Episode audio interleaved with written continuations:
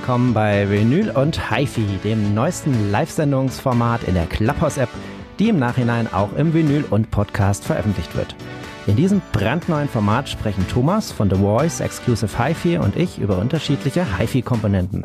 Los geht es heute mit den Lautsprechern. Ihr könnt live dabei sein, eure Erfahrungen zum Thema teilen und sowohl hier oben auf der Bühne, im Live-Talk als auch im Chat Fragen an unseren HiFi-Experten Thomas stellen. Die Homepage von Thomas findet ihr hier in Clubhouse oben angepinnt, beziehungsweise in den Show Notes der Podcast-Folge. Ja, und damit können wir ohne größere Vorreden quasi starten und ich begrüße erstmal ganz herzlich unsere Gäste, den lieben Patrick, Sound Grooves ist schon mal oben. Wir haben Planet auf Platte, Audiophile Berlin, Jens, Christian, Markus, Fotokiste, Enno, Vintage Audio, wenn ich es richtig sehe. Ihr seid die Ersten, die gleich ab Start da sind. Das freut mich sehr. Mal gucken, wer heute Abend noch alles hier reinschneit. Genau. Auf jeden Fall bei uns, das seht ihr ja schon als Moderator gleich oben prominent markiert. Das ist der liebe äh, Thomas. Und äh, da wir jetzt heute eine neue Reihe starten, er hat sich zwar schon mal in einem Hangout vorgestellt, aber vielleicht gibt es dann auch Leute, die nur die HiFi-Sparte hören und die Hangouts nicht. Deswegen möchten wir ihm kurz die Möglichkeit geben, sich mal vorzustellen, dass er mal erklärt, was er macht, was so seine Geschichte ist und was ihn heute zu uns bringt. Ähm, Leute, die auf dem YouTube-Channel schon aktiv sind, die kennen ihn als mein ähm, Kooperationspartner, der mir HiFi-Sachen zuschickt für den Kanal, die ich dann teste und auch schon einige Videos da produziert habe.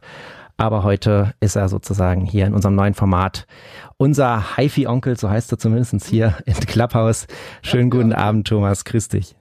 Hallo, hallo in die Runde zusammen, von nah und fern. Ja, wir beginnen heute eine neue Serie. Äh, das habe ich mit Timo irgendwann mal ausgedacht. Und äh, ja, kurz zu mir, wer mich noch nicht kennt. Also ich, seitdem ich, muss sagen, ich bin 55, seitdem ich 14 bin, interessiere ich mich für HiFi-Technik, damals schon zu DDR-Zeiten äh, und habe dieses Laster oder die Liebe dazu nie verloren. Und irgendwann mal, als dann die Wende kam, gab es natürlich viele Möglichkeiten, sich dann mit schönen Geräten und noch besseren Geräten zu befassen. Irgendwann mal kam ich zu dem Punkt, dass es dann, dass ich einen eigenen Laden gemacht habe, was bei mir immer ein Steckenpferd war, weil mein Geld verdiene ich auf anderer Ebene. Und dann bin ich so 2010 richtig wieder durchgestartet nach einer Pause und habe ein exklusiv HiFi, so wie der Name spricht, halt eben ein HiFi-Studio eröffnet was jetzt äh, bis jetzt noch in meinem eigenen Wohnzimmer stattfand, aufgrund der räumlichen Möglichkeiten. Und habe mich auch äh, schon auf etwas besondere Geräte beziehungsweise ja gut ausgesuchte Geräte festgelegt, auch mal ein bisschen was Unbekanntes, manchmal ein bisschen Mainstream, das muss auch sein. Und damit berate ich halt ähm, meine Kunden oder die, die es wissen wollen, versuche dann natürlich auch ein bisschen die Qualität reinzubringen und nicht nur das einfache schnöde HiFi hören oder Musik hören, obwohl ja die Musik selber das der wichtigste Träger an der ganzen Sache ist. Aber dazu kommen wir mal mehr dazu. Mhm. Und gleich noch in eigener Werbung. Demnächst habe ich jetzt auch die Möglichkeit, bei mir einen größeren, separaten Hörraum zu eröffnen, was dann, wo sie dann alle von nah und fern kommen können und dann auch in, in großen, in kleinen Lautsprechern und IFI-Anlagen sich dann genüsslich damit äh, befassen können. Ja, selbst bin ich jetzt kein Techniker. Ich bin in diesem Sinne Autodidakt äh, und äh, Laie. Aber ich denke mal aufgrund meiner jahrelangen Erfahrung und auch viele Szenen, Bewegungen in den 90er Jahren war ja viel drin, was jetzt die ganze Audiotechnik betrifft und dann halt eben, wie es auch jetzt noch läuft, denke ich mal, dass ich hier oder da schon den Kunden ordentlich beraten kann und mit einem gewissen Lebensfachwissen, ich will es mal so bezeichnen, dann auch betreuen kann und die entsprechend mhm. dann auch Hilfestellung geben kann, wenn es dann darum geht, was kaufe ich denn für ein Gerät oder ich habe ein Gerät und möchte es verbessern. Also lieber Thomas, da würde ich doch sagen, starten wir mal äh, ins Thema rein. Äh, vielleicht ja. erklärst du uns mal ab Start, warum du dich äh, dafür entschieden hast, in unserer Pilotfolge mit den Lautsprechern zu beginnen. Ja, die Lautsprecher, das ist ja eigentlich äh, das, was ja im Großen und Ganzen die Anlage ja ausmacht. Im visuellen und auch äh, im, sage ich mal, im Verständnisbereich der meisten Musikhörer.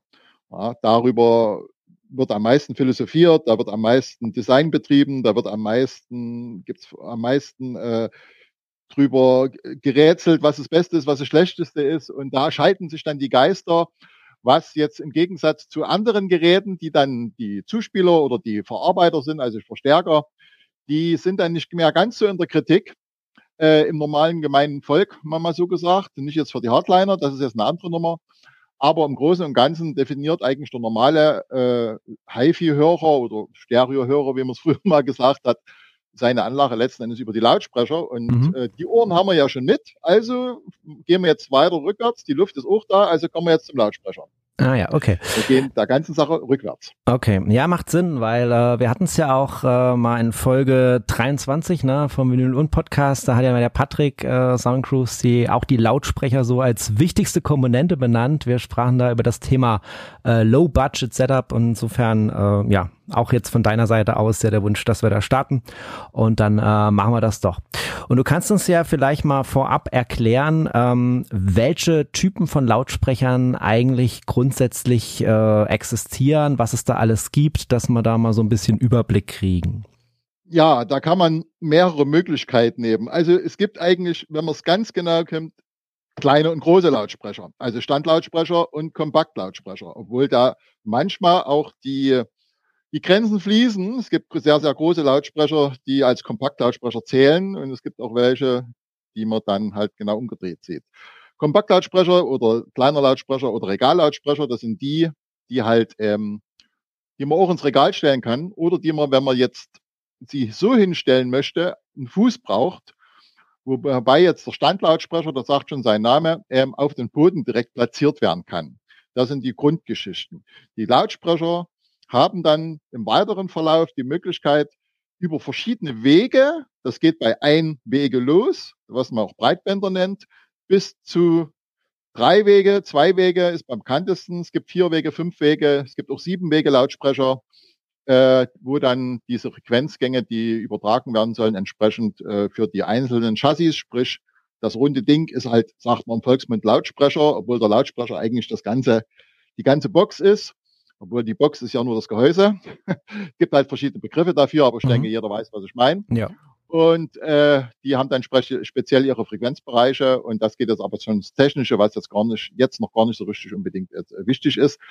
Und das sind so die groben Lautsprecherbereiche, die man jetzt für den ersten Moment, wenn man jetzt ohne sehr tief ins Detail geht, äh, den sag mal, wenn ich jetzt den Kunde dann vor mir habe, dass ich sagen kann, willst du einen großen oder einen kleinen Lautsprecher, weil das ist ja immer die Frage, wo hat er jetzt seine Möbel beziehungsweise seine Wohn, sein Wohnzimmer oder da, wo er es hinstellen will, wie sind die räumlichen Begebenheiten?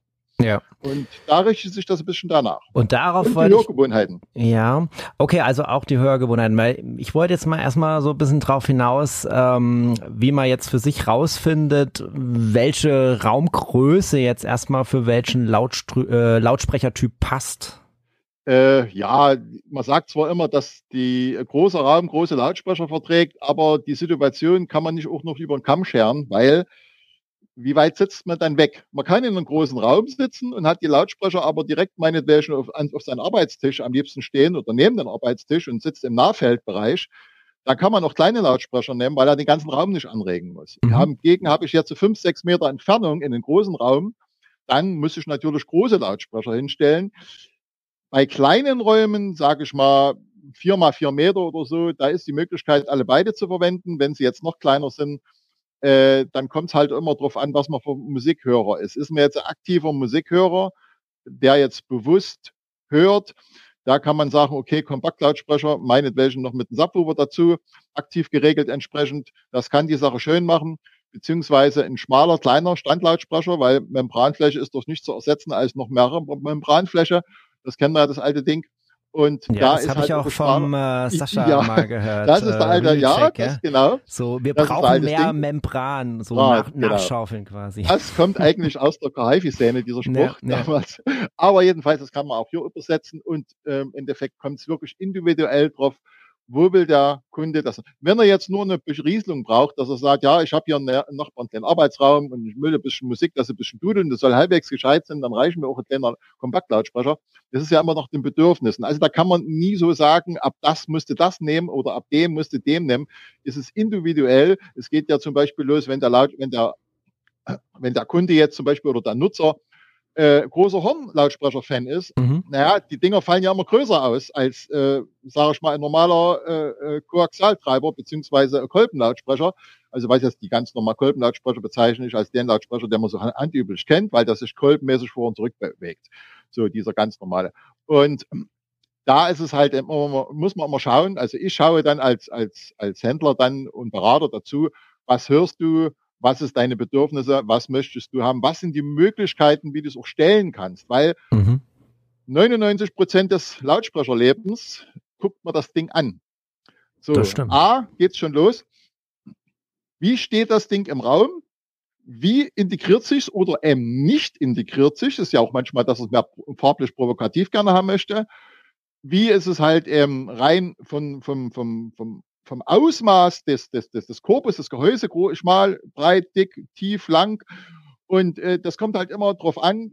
Meistens verfällt man dann immer so, dass man manchmal etwas zu große Lautsprecher sich lieber kauft, anstatt zu klein. Also äh, das ist eher als zu kleine. Mhm. Und äh, vor allen Dingen, wenn man dann schon der HiFi-Sache verfallen ist und äh, man will mal was kaufen, dann ist es oftmals, dass ich merke oder fast immer, dass die Kunden die die Lautsprecher hätte gerne Lautsprecher und die müssen jetzt irgendwie in den Raum rein. Und das Problem ist eigentlich zu sagen, jetzt machen wir den Raum mal leer, stellen wir die Anlage hin und dann bauen wir das ganze Möblement außen rum.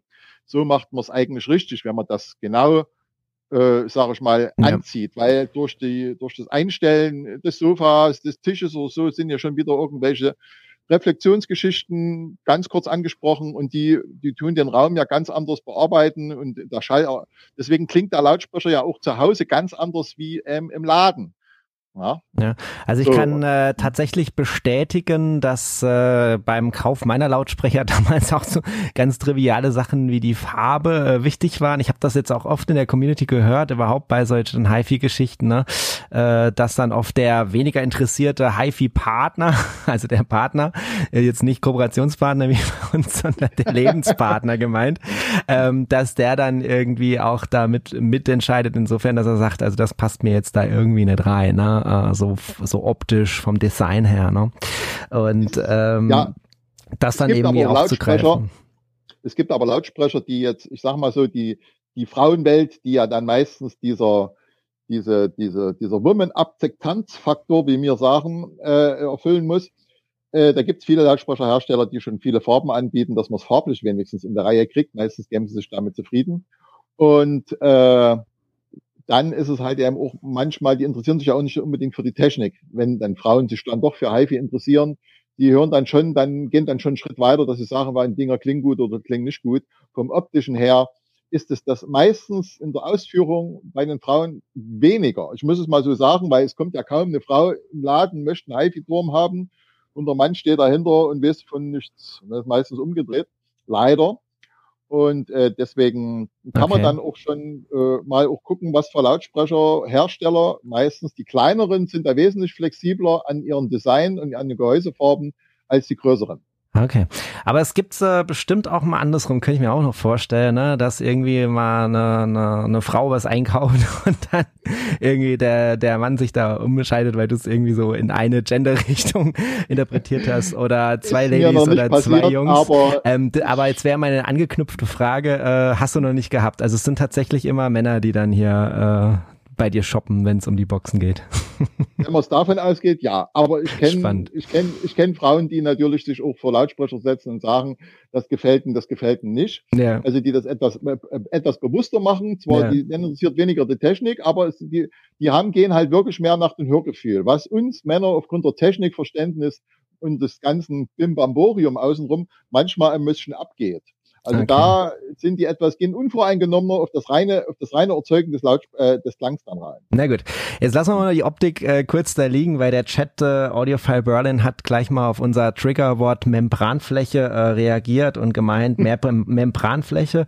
Dann Infinity A IR S5 oder Backes und Müller BM 100.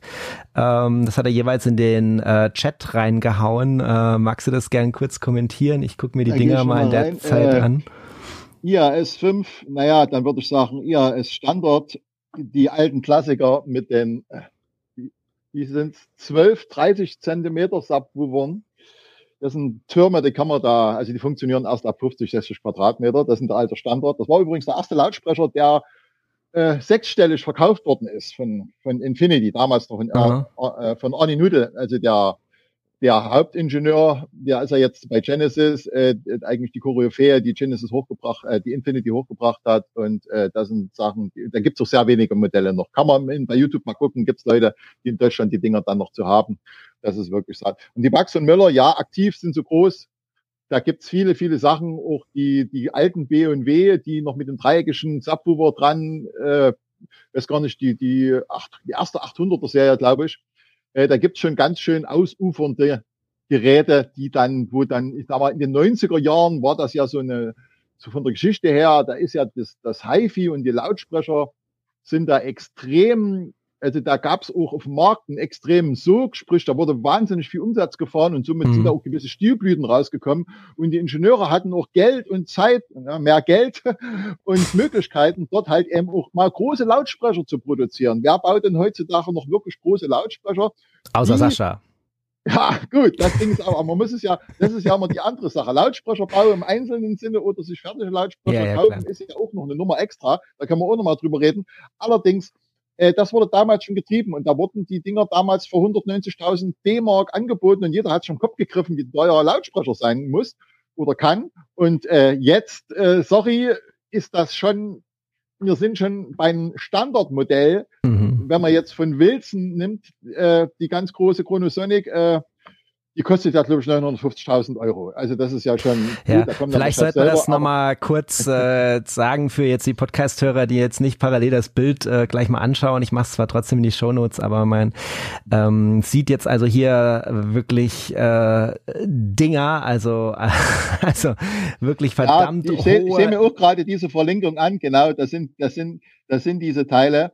Äh, ich muss dazu sagen, ich habe einen Freund, der hat eine kleine abgespeckte Version, wo es mhm. im Prinzip nur dieses große Frontteil mit diesen Hochtönern gibt. Äh, und äh, ja, das ist schon gigantisch, wenn man davor sitzt. Und die spielen heute noch, seit über 20 Jahren und ist heute noch sehr zufrieden. Also und wenn man mal so ein Ding hat, dann bleibt man dabei. Und Audiophile, ja, weil es halt nicht aus dem Fenster wieder geht, ne? Aber, aber, aber. nee, stimmt. Ja, wirklich den Raum durch die Tür gefallen. schon gar nicht.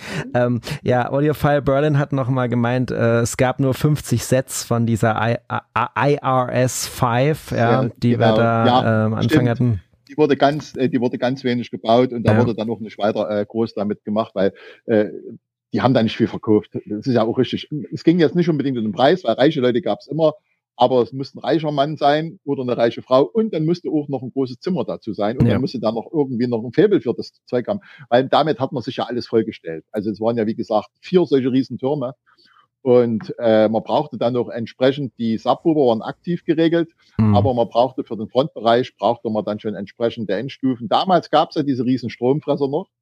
Äh, wie Krell, diese die 600er Serie oder ähnliche Sachen, die damit ähm, auch, äh, ganz schön Feuer gefahren haben, beziehungsweise okay. ähm, auch wenn man an die alte Kappa 9a denkt, aber die haben ja meistens immer die Endstufen abgefahren, weil die fast in Null-Ohm-Bereich gegangen sind. Technisch gesehen war das äh, eine extreme Belastung für die Lautsprecher, äh, nicht für die Lautsprecher, für die Ja, und für, für den Stuck, da. und für den Stuck, weil ich kann, kann mir sowas im Moment nur in einem Altbau vorstellen und dann müsste er dann, ja. wenn die Endstufen dann mal losarbeiten, das wahrscheinlich dann von der Decke rieseln.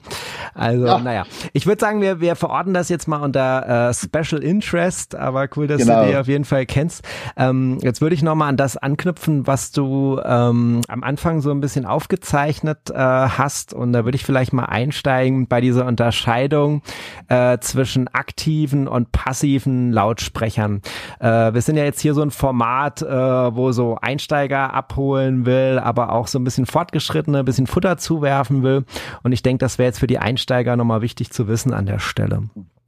Ja, also diese aktiven und passiven Lautsprecher, die unterscheiden sich in dem Sinne ganz einfach gesagt beim aktiven Lautsprecher braucht man keinen Verstärker, weil der Verstärker dann im Gehäuse oder dazugestellt ist. Meistens ist er jetzt im Gehäuse von diesen von den Lautsprechern selbst und beim passiven Lautsprecher kauft man halt einen separat einen Vollverstärker oder eine Vor-Endstufenkombination dazu.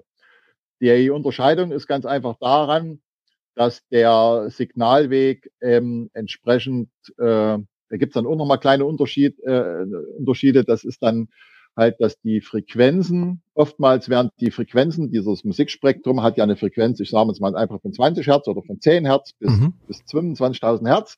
Und das soll ja auf diese Lautsprecher, sprich die Einzelchassis, also Hochtöner, Mitteltöner, Bass, soll ja aufgeteilt werden. Das macht normalerweise bei einem Passivlautsprecher eine passive Frequenzweiche, passive kann man mal ausklammern, also eine Frequenzweiche, die die Töne entsprechend zuordnet.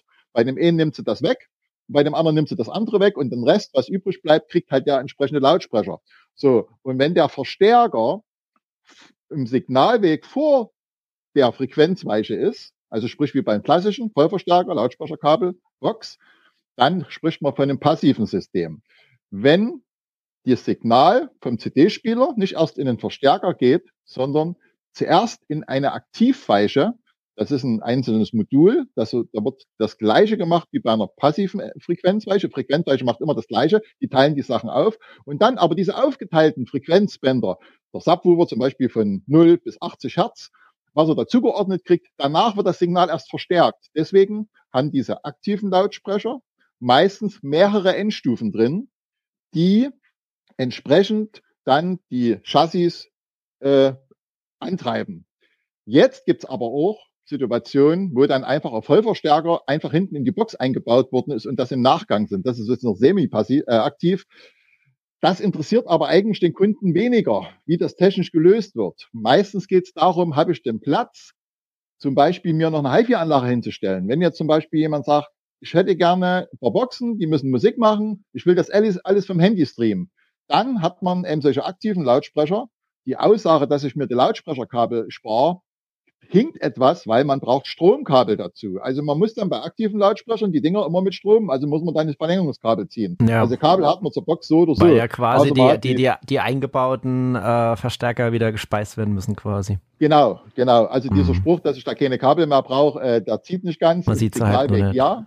Es sind aber Stromkabel. Halt, ja, ja, man kann auch Stromkabel sehen, aber auch nicht. Mhm. Aber das ist halt eben das. Das kommt halt immer wieder drauf an, der klassische hat einen CD-Spieler, ich rede jetzt mal vom CD-Spieler, äh, Verstärker dazu und dann ein Lautsprecherkabel dazu und seine Boxen dann hingestellt. So, und wenn jemand sagt, nee, das möchte ich alles nicht, oder viele Streamer, die schicken das ja alles mit Bluetooth oder andere Airplay-Geschichten dann weiter, die dann an die Boxen ran können. Da ist es, also das Signal wird dann an eine Box geliefert und dort wird es dann aktiv verarbeitet und da braucht man ja. Aktivlautsprecher. Aber du, also, wenn man dann äh, jetzt mal so über Kosten nachdenkt, ich meine, so Endstufe, das ist ja dann auch wieder so ein Posten für sich, ne? Also das heißt dann schon, wenn man so in dem passive Bereich ist, äh, dann ist man auch entsprechend wieder professioneller unterwegs und muss ja schon allein deswegen mehr hinlegen, weil man noch zusätzliche Gerätschaften braucht, ne?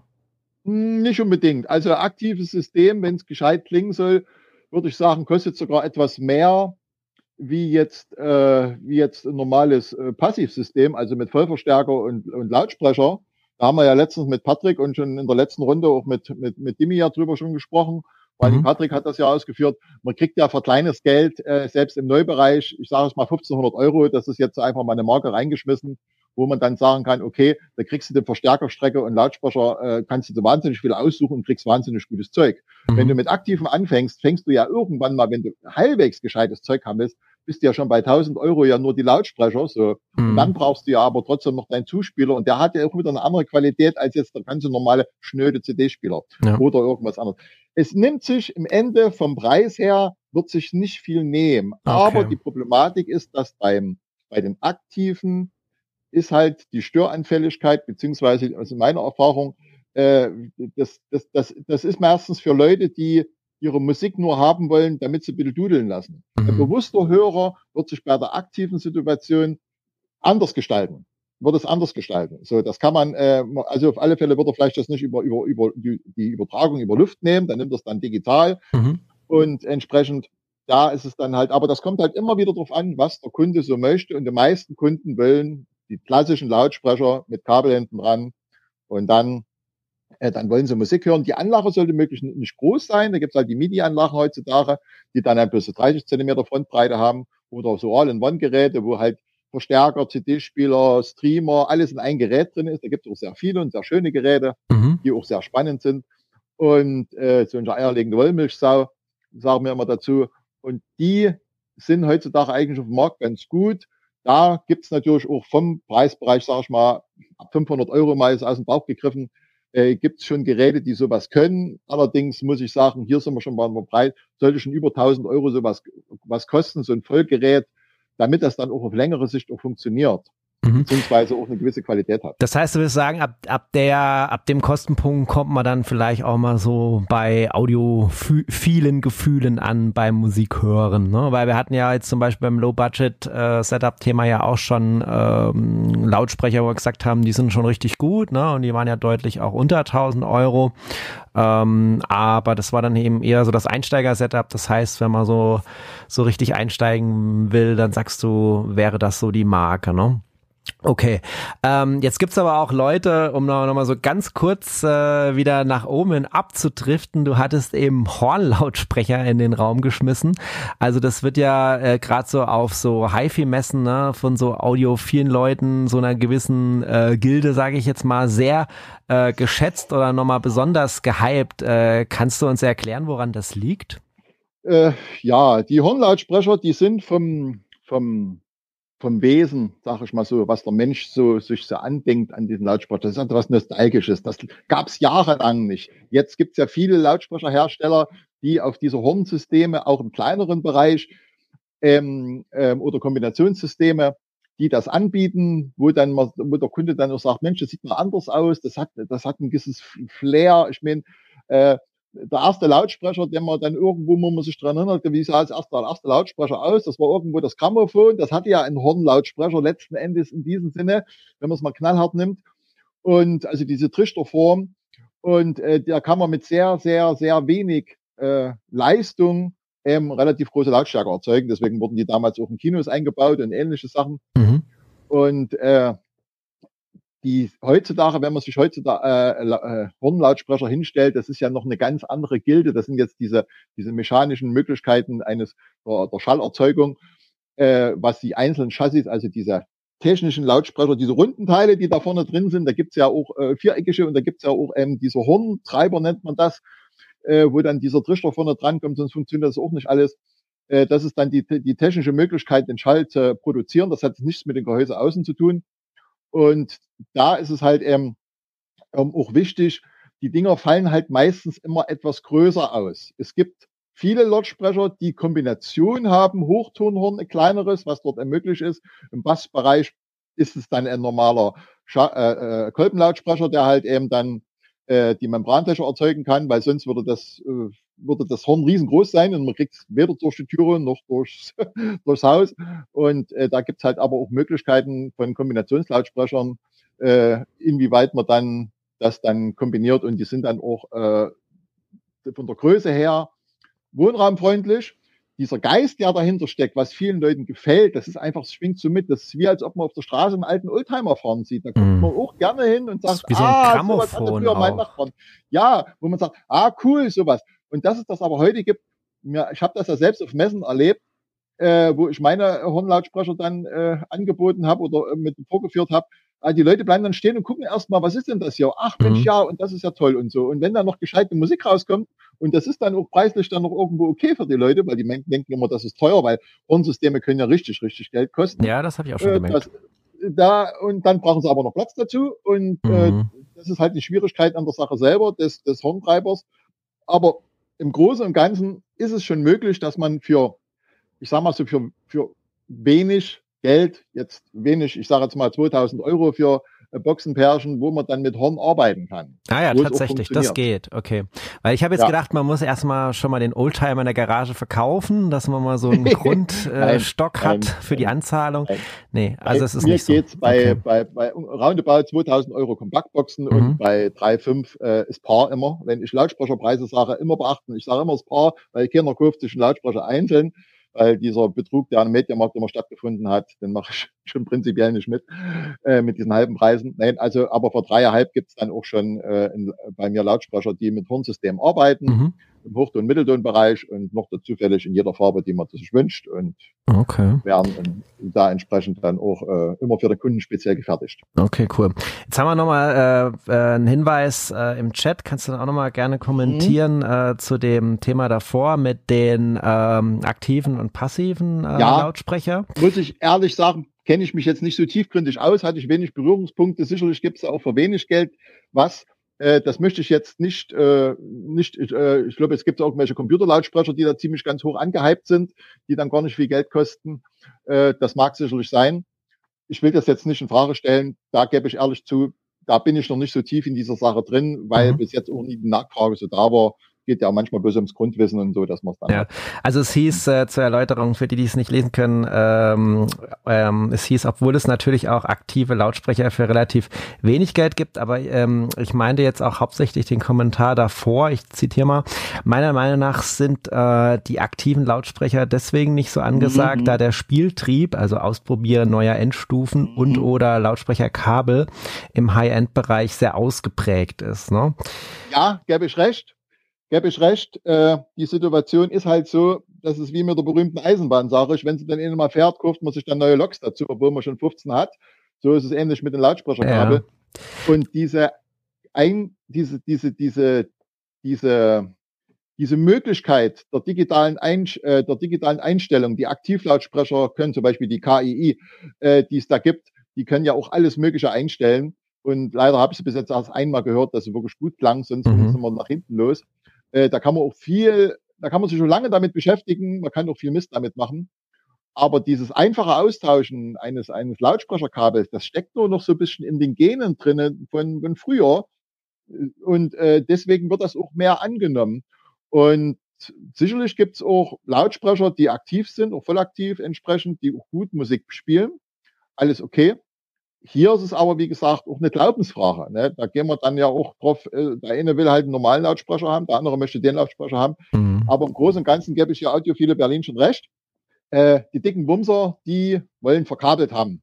So, weil ich persönlich traue der Sache mit dieser Übertragungsgeschichte auch weniger aus einem einfachen Grund, weil ich mindestens einen Sender und einen Empfänger als Gerät noch habe, die den, den Klang, um den Klang einzusetzen, äh, äh, irgendwo transferieren müssen und somit ich wieder Geräte habe, aktive Geräte, die da irgendwo dort in diese Sache eingreifen. Und die ganzen High-Ender, die ganzen Hardliner, mhm. die wollen ja so wenig wie möglich, auf Deutsch gesagt, den, den Sound verändern wollen. So, deswegen gibt's ja auch ganz, ganz abgespeckte Röhren und die dann eine Kabel haben und dann, wo der Breitbänder dran ist, wo nicht mal eine Frequenzweiche dran ist. Das, sind das, das, sagen wir, das ist dann äh, das Nonplusultra, was dieser an dieser äh, Non-Technisierung dann stattfinden kann. Äh, und, und wenn du dann aber mit diesen aktiven arbeitest, vor allen Dingen dann auch noch mit, mit, mit Wireless-Übertragung, dann hast du so viel Gerätschaften drinne, wo du dann ständig nur, das funktioniert auch nur auf der Digitalebene. Und jetzt sind wir aber an dem Punkt, die Leute, die sich solche großen Sachen kaufen, das sind meistens Analoghörer und die haben da schon aus Prinzip her, ich sage mal, ein bisschen Bauchschmerzen, wenn es heißt, wir müssen das irgendwo digitalisieren, weil das musst du ja, wenn du ein Wireless-Kabel, äh, in diesem Sinne, also ein, ein Lautsprecher ohne, ohne, ohne Lautsprecherkabel hast musst ja. es ja digitalisieren. Auch das analoge Signal, sonst kommt es ja nicht an. Mhm. Ich hatte tatsächlich auch ansonsten den, den gleichen Gedanken, äh, wenn du halt alles schon sozusagen Build-in hast äh, und jetzt nicht, wenn du nicht gerade im Lautsprecherbau dich da besser auskennst oder bastelst, äh, da jetzt was austauschen äh, kannst bei den Aktiven, dass eben das Passive dann wieder dazu einlädt, äh, Komponenten wieder durchzuwechseln und nochmal zu gucken, ist das jetzt mit der oder der Endstufe irgendwie besser, ne? Und ich glaube, gerade für Leute, die ja gerne im HiFi-Bereich dann viel ausprobieren und testen, äh, ist das dann wieder interessanter. Ne? Vielleicht so ein kleiner Vergleich wieder mit dem, mit dem Autofahren. Äh, das eine ist mehr Automatik, das andere ist dann wieder manueller. Da hat man dann wieder mehr, mehr Einfluss auf den Klang am Ende. Ne? Ja, definitiv. Wie gesagt, und weil wir nun beim Thema Vinyl sind, äh, ist es ja so, du musst ja dann die Schaltplatte, wo du ja analoge Signale hast, die am Endeffekt damit, also mit dem analogen Signal, kann ja der äh, kann ja da die Schwingspule, die in den, in den Chassis dann drin arbeitet, die vor und zurück geht, die kann ja nur was mit, ein, mit einer Schwingung anfangen, mit einem analogen Signal. So, und egal, wenn ich es mache, wenn ich es digitalisiere, dieses Signal, muss ich dann immer wieder zurück auf, wenn es wenigstens ganz davor ist, ganz kurz muss ich es halt wieder analogisieren, ja. um dann diese Stromschwingungen zu erhalten und nicht 0 und 1, weil mit 0 und 1 kannst du keinen keinen Lautsprecher äh, anregen, gibt's keinen. So, und das ist das, äh, wo, wo man dann auch sagt, ja, okay, wenn da mal was im Eimer ist, kannst du schlecht was austauschen. Man will mal an die, an die Situation randrehen, dass die Geräte heutzutage ja auch nicht mal so lange leben, wie die, die wir in den 90er Jahren gekauft haben. Mhm. Und wenn da irgendwas im Eimer ist, dann hast du zwei Lautsprecher stehen, wo du dann kaum was machen kannst. Und du kannst bei einem passiven Lautsprecher einen Bastler hinsetzen und sagen, okay, bauen wir mal zwei neue Chassis ein. Da gibt es irgendwas, was irgendwie dazu passt, auch wenn es nicht hundertprozentig ist. Aber bei aktiven gesteuerten Geschichten ist dann die Welt schon ein bisschen anders. Okay. Wesentlich komplizierter. Aber ich sehe schon, äh, wenn man, wir stehen ja da erst am Anfang so, wenn es jetzt darum geht, äh, was gibt's für verschiedene Lautsprecher, worauf muss man achten? Und ich merke schon, dass gerade diese eine Geschichte aktiv-passiv schon äh, gleich wieder die Gemüter äh, sozusagen ja. äh, stimuliert, äh, ja, weil da genau, schon. Genau, DSP ist das Sprichwort hier. Ich sehe es gerade vom Audiophile Berlin. Genau, ja, man genau. kann mit, mit aktiven Sachen ziemlich viel machen, wenn man Probleme mit dem Raum hat, die man früher nicht so hingekriegt hat. Das ist die schöne Geschichte dabei. Man kann natürlich sehr viel Einfluss nehmen. Und wenn man, wenn man es weiß, wie es funktioniert, kann man das auch machen und meistens kommt man da auch nie zu einem Ende, weil man immer dran rumspielt. Ja. Manche wollen aber auch bloß hinstellen und so. Also da gibt's da gibt's keinen, keinen, keinen goldenen Weg. Es ist einfach so, dass wenn es Spaß macht, da soll es so bauen und der andere baut es anders. Und okay. wie viele gute Freunde, die lebenslang durch, durch die Welt gegangen sind, jeder kauft sich zum Schluss eine komplett andere Ivy-Anlage, obwohl sie die gleiche Musik hören. ist einfach okay, auch schöner Vergleich. Aber ich lese trotzdem mal den Kommentar vor und dann kannst du vielleicht an der Stelle nochmal äh, unsere äh, Einsteiger abholen und das mit dem DSP nochmal genauer erklären.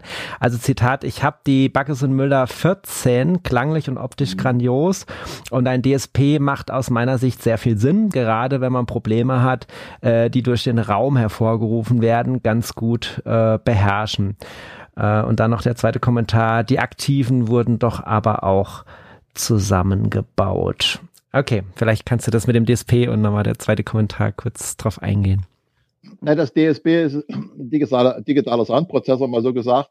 Und die, äh, es ist eine Art von, von, äh, von, also es passiert alles auf der digitalen Ebene. Das, da sind wir aber schon wieder in der Verstärkertechnik und äh, nicht mehr am Lautsprecherbereich, weil hier übergreifen sich natürlich einige Themen. Genau, das machen wir aber auch äh, noch. Das beziehungsweise in der Frequenz. Aber ganz kurz gesagt, das ist eine, eine Frequenzweiche, wo man jede Frequenz einzeln ansteuern kann, beziehungsweise hin und her schieben kann, zeitrichtig in der Lautstärke, dass dann zum Schluss der Sound, der dann aus dem Lautsprecher kommt, so klingt, dass es jemandem gefällt. Also es steht für dann, digitaler Soundprozessor, dass man vielleicht noch die Genau, Abkürzung, wie schon sagte, digitaler Sound, genau. genau, das ist das. Und äh, ich sage mal ganz runtergebrochen, mehr ist es nicht. Es kann wahnsinnig viel. Es, also früher hieß man Equalizer dazu, das waren so die ersten oder Analyzer, aber äh, das ist, äh, wie gesagt, aus der Verstärkertechnik, Verwaltungstechnik und äh, hat mit den reinen Lautsprechern ist es ja in Kombination mit was zu tun, aber der normale Lautsprecher ja. braucht das nicht, hat das nicht. Also da wird man dann vielleicht, wenn wir über Verstärker sprechen, in einer Folgesendung ja, nochmal. Ist auch eine Sache fürs Heimkino sehr stark. Die haben das ja. eigentlich dort reingebracht und im Stereobereich ist es später mit nachgekommen. Alles klar. Ja. Ist aber jetzt, kann man jetzt nicht verteufeln und mhm. nicht hochloben. Ist für jeden seine Sache, die er gerne sagt, das interessiert mich, da will ich mal probieren und soll er gerne tun. Habe ich aber auch schon in diversen HiFi-Foren und Gesprächen mit Leuten vor Ort äh, mitgekriegt, dass das auch wieder so ein äh, Spaltthema ist und da auch sehr unterschiedliche Meinungen kursieren. Aber gut, das lassen wir jetzt mal zur Seite.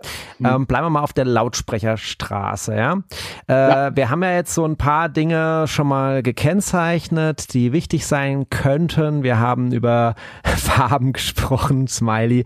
Wir haben über äh, Typen gesprochen. Äh, wir haben über aktive oder passive gesprochen. Wir haben gesagt, dass die Raumgröße eine Rolle spielt. Ähm, jetzt klär uns doch mal drauf auf, äh, wenn jetzt äh, Leute zu dir kommen und äh, suchen sozusagen den Kauf eines für sie passenden Lautsprechers. Auf was würdest du sagen, äh, muss man da alles äh, jetzt von der von der Kundensicht aus betrachtet äh, achten? Über das hinaus, was wir gesagt haben. Naja, der Kunde sollte sich erstmal einig werden. Meistens ist es ja so, dass er weiß, wo er die Dinger hinstellen will. So, meistens haben sie einen Raum und da sollen sie hin. So, und da hilft, wenn man jetzt nicht selber vor Ort ist, also wenn es in der Nähe ist, fahre ich auch mal hin, guck mir das mal an. Äh, da hilft äh, manchmal auch ein Foto, dass man ein Foto mitschickt und sagt, pass auf, da müssen sie hin oder da habe ich meine alten Lautsprecher, möchte ich meine neuen Lautsprecher hinstellen und so, weil die Begebenheiten sind dann schon in jedem Raum ja anders. So, dann, gut, was er für Musik hört, das wird er wahrscheinlich selber wissen. Und Aber das ist dann schon gleich wichtig. Also das wäre dann so eine Frage, so was sind, was ist das Genre, was du hauptsächlich hörst? Ne? Also dass jetzt der Klassikhörer nochmal anders bedient wird als jemand, der jetzt auf Metal steht. Wobei das ja inzwischen auch zusammen funktioniert. ja, das kann zusammen funktionieren, aber es gibt ja zum Beispiel auch auch, äh, ich sag mal so, Leute, die, sag ich mal, mehr Minimal-Jazz und, und Kammermusik, sag ich mal, ihr Liebes nennen und das größtenteils hören und die ganze orchestrale Musik, wo dann mehr wie drei äh, Instrumente spielen und mehr wie drei Leute singen. Oder ob man gerade äh, aus der Philharmonie kommt oder das Wochenende auf Wacken war, ne? Wenn man es Ja, sowas in der Art. Ja, bei den Wacken muss man erstmal Stab abkratzen. Aber das ist, äh, ja, das sind so Sachen, man kann jetzt nicht sagen, dass jetzt, äh, klar gibt's Lautsprecher, also ein guter Lautsprecher kann alles. So, aber es gibt ja keinen Lautsprecher, der alles kann. Das ist wieder so diese Krux der Geschichte. Und entsprechend muss man dann mal schauen, was jetzt ähm, die Leute sich so, so wünschen. Also es ist eigentlich von der Musik her, je prädestinierter und je erfahrener der Hörer ist, umso einfacher ist es ihm im letzten Endes Lautsprecher zu empfehlen, weil er dann letztendlich nur selber entscheidet. Wenn jetzt es ist unbedarfter kommt, der sagt, ich möchte einfach einen, einen, einen Lautsprecher haben und man sagt dann, pass auf, das und das würde ich dir empfehlen, der kann ja gar nicht Ja und Nein sagen. Der weiß ja manchmal gar nicht, was, was jetzt gut oder schlecht ist. So. Und da liegt es wirklich sehr daran, dann sage ich immer, pass auf, wir machen es ganz einfach so. Du hast jetzt einen Lautsprecher, wir sich auf Standlautsprecher. So, lassen wir mal die Farbe und das Design mal weg. Und dann kriegt er eigentlich den Lautsprecher bei mir zu Hause hingestellt, dass er sich das Ding erstmal anhört und damit auch erstmal arbeitet und damit erstmal lebt eine Weile. So, weil es ist ja, da geht es noch gar nicht um die Farbgestaltung, weil die wäre dann zum Schluss fällig.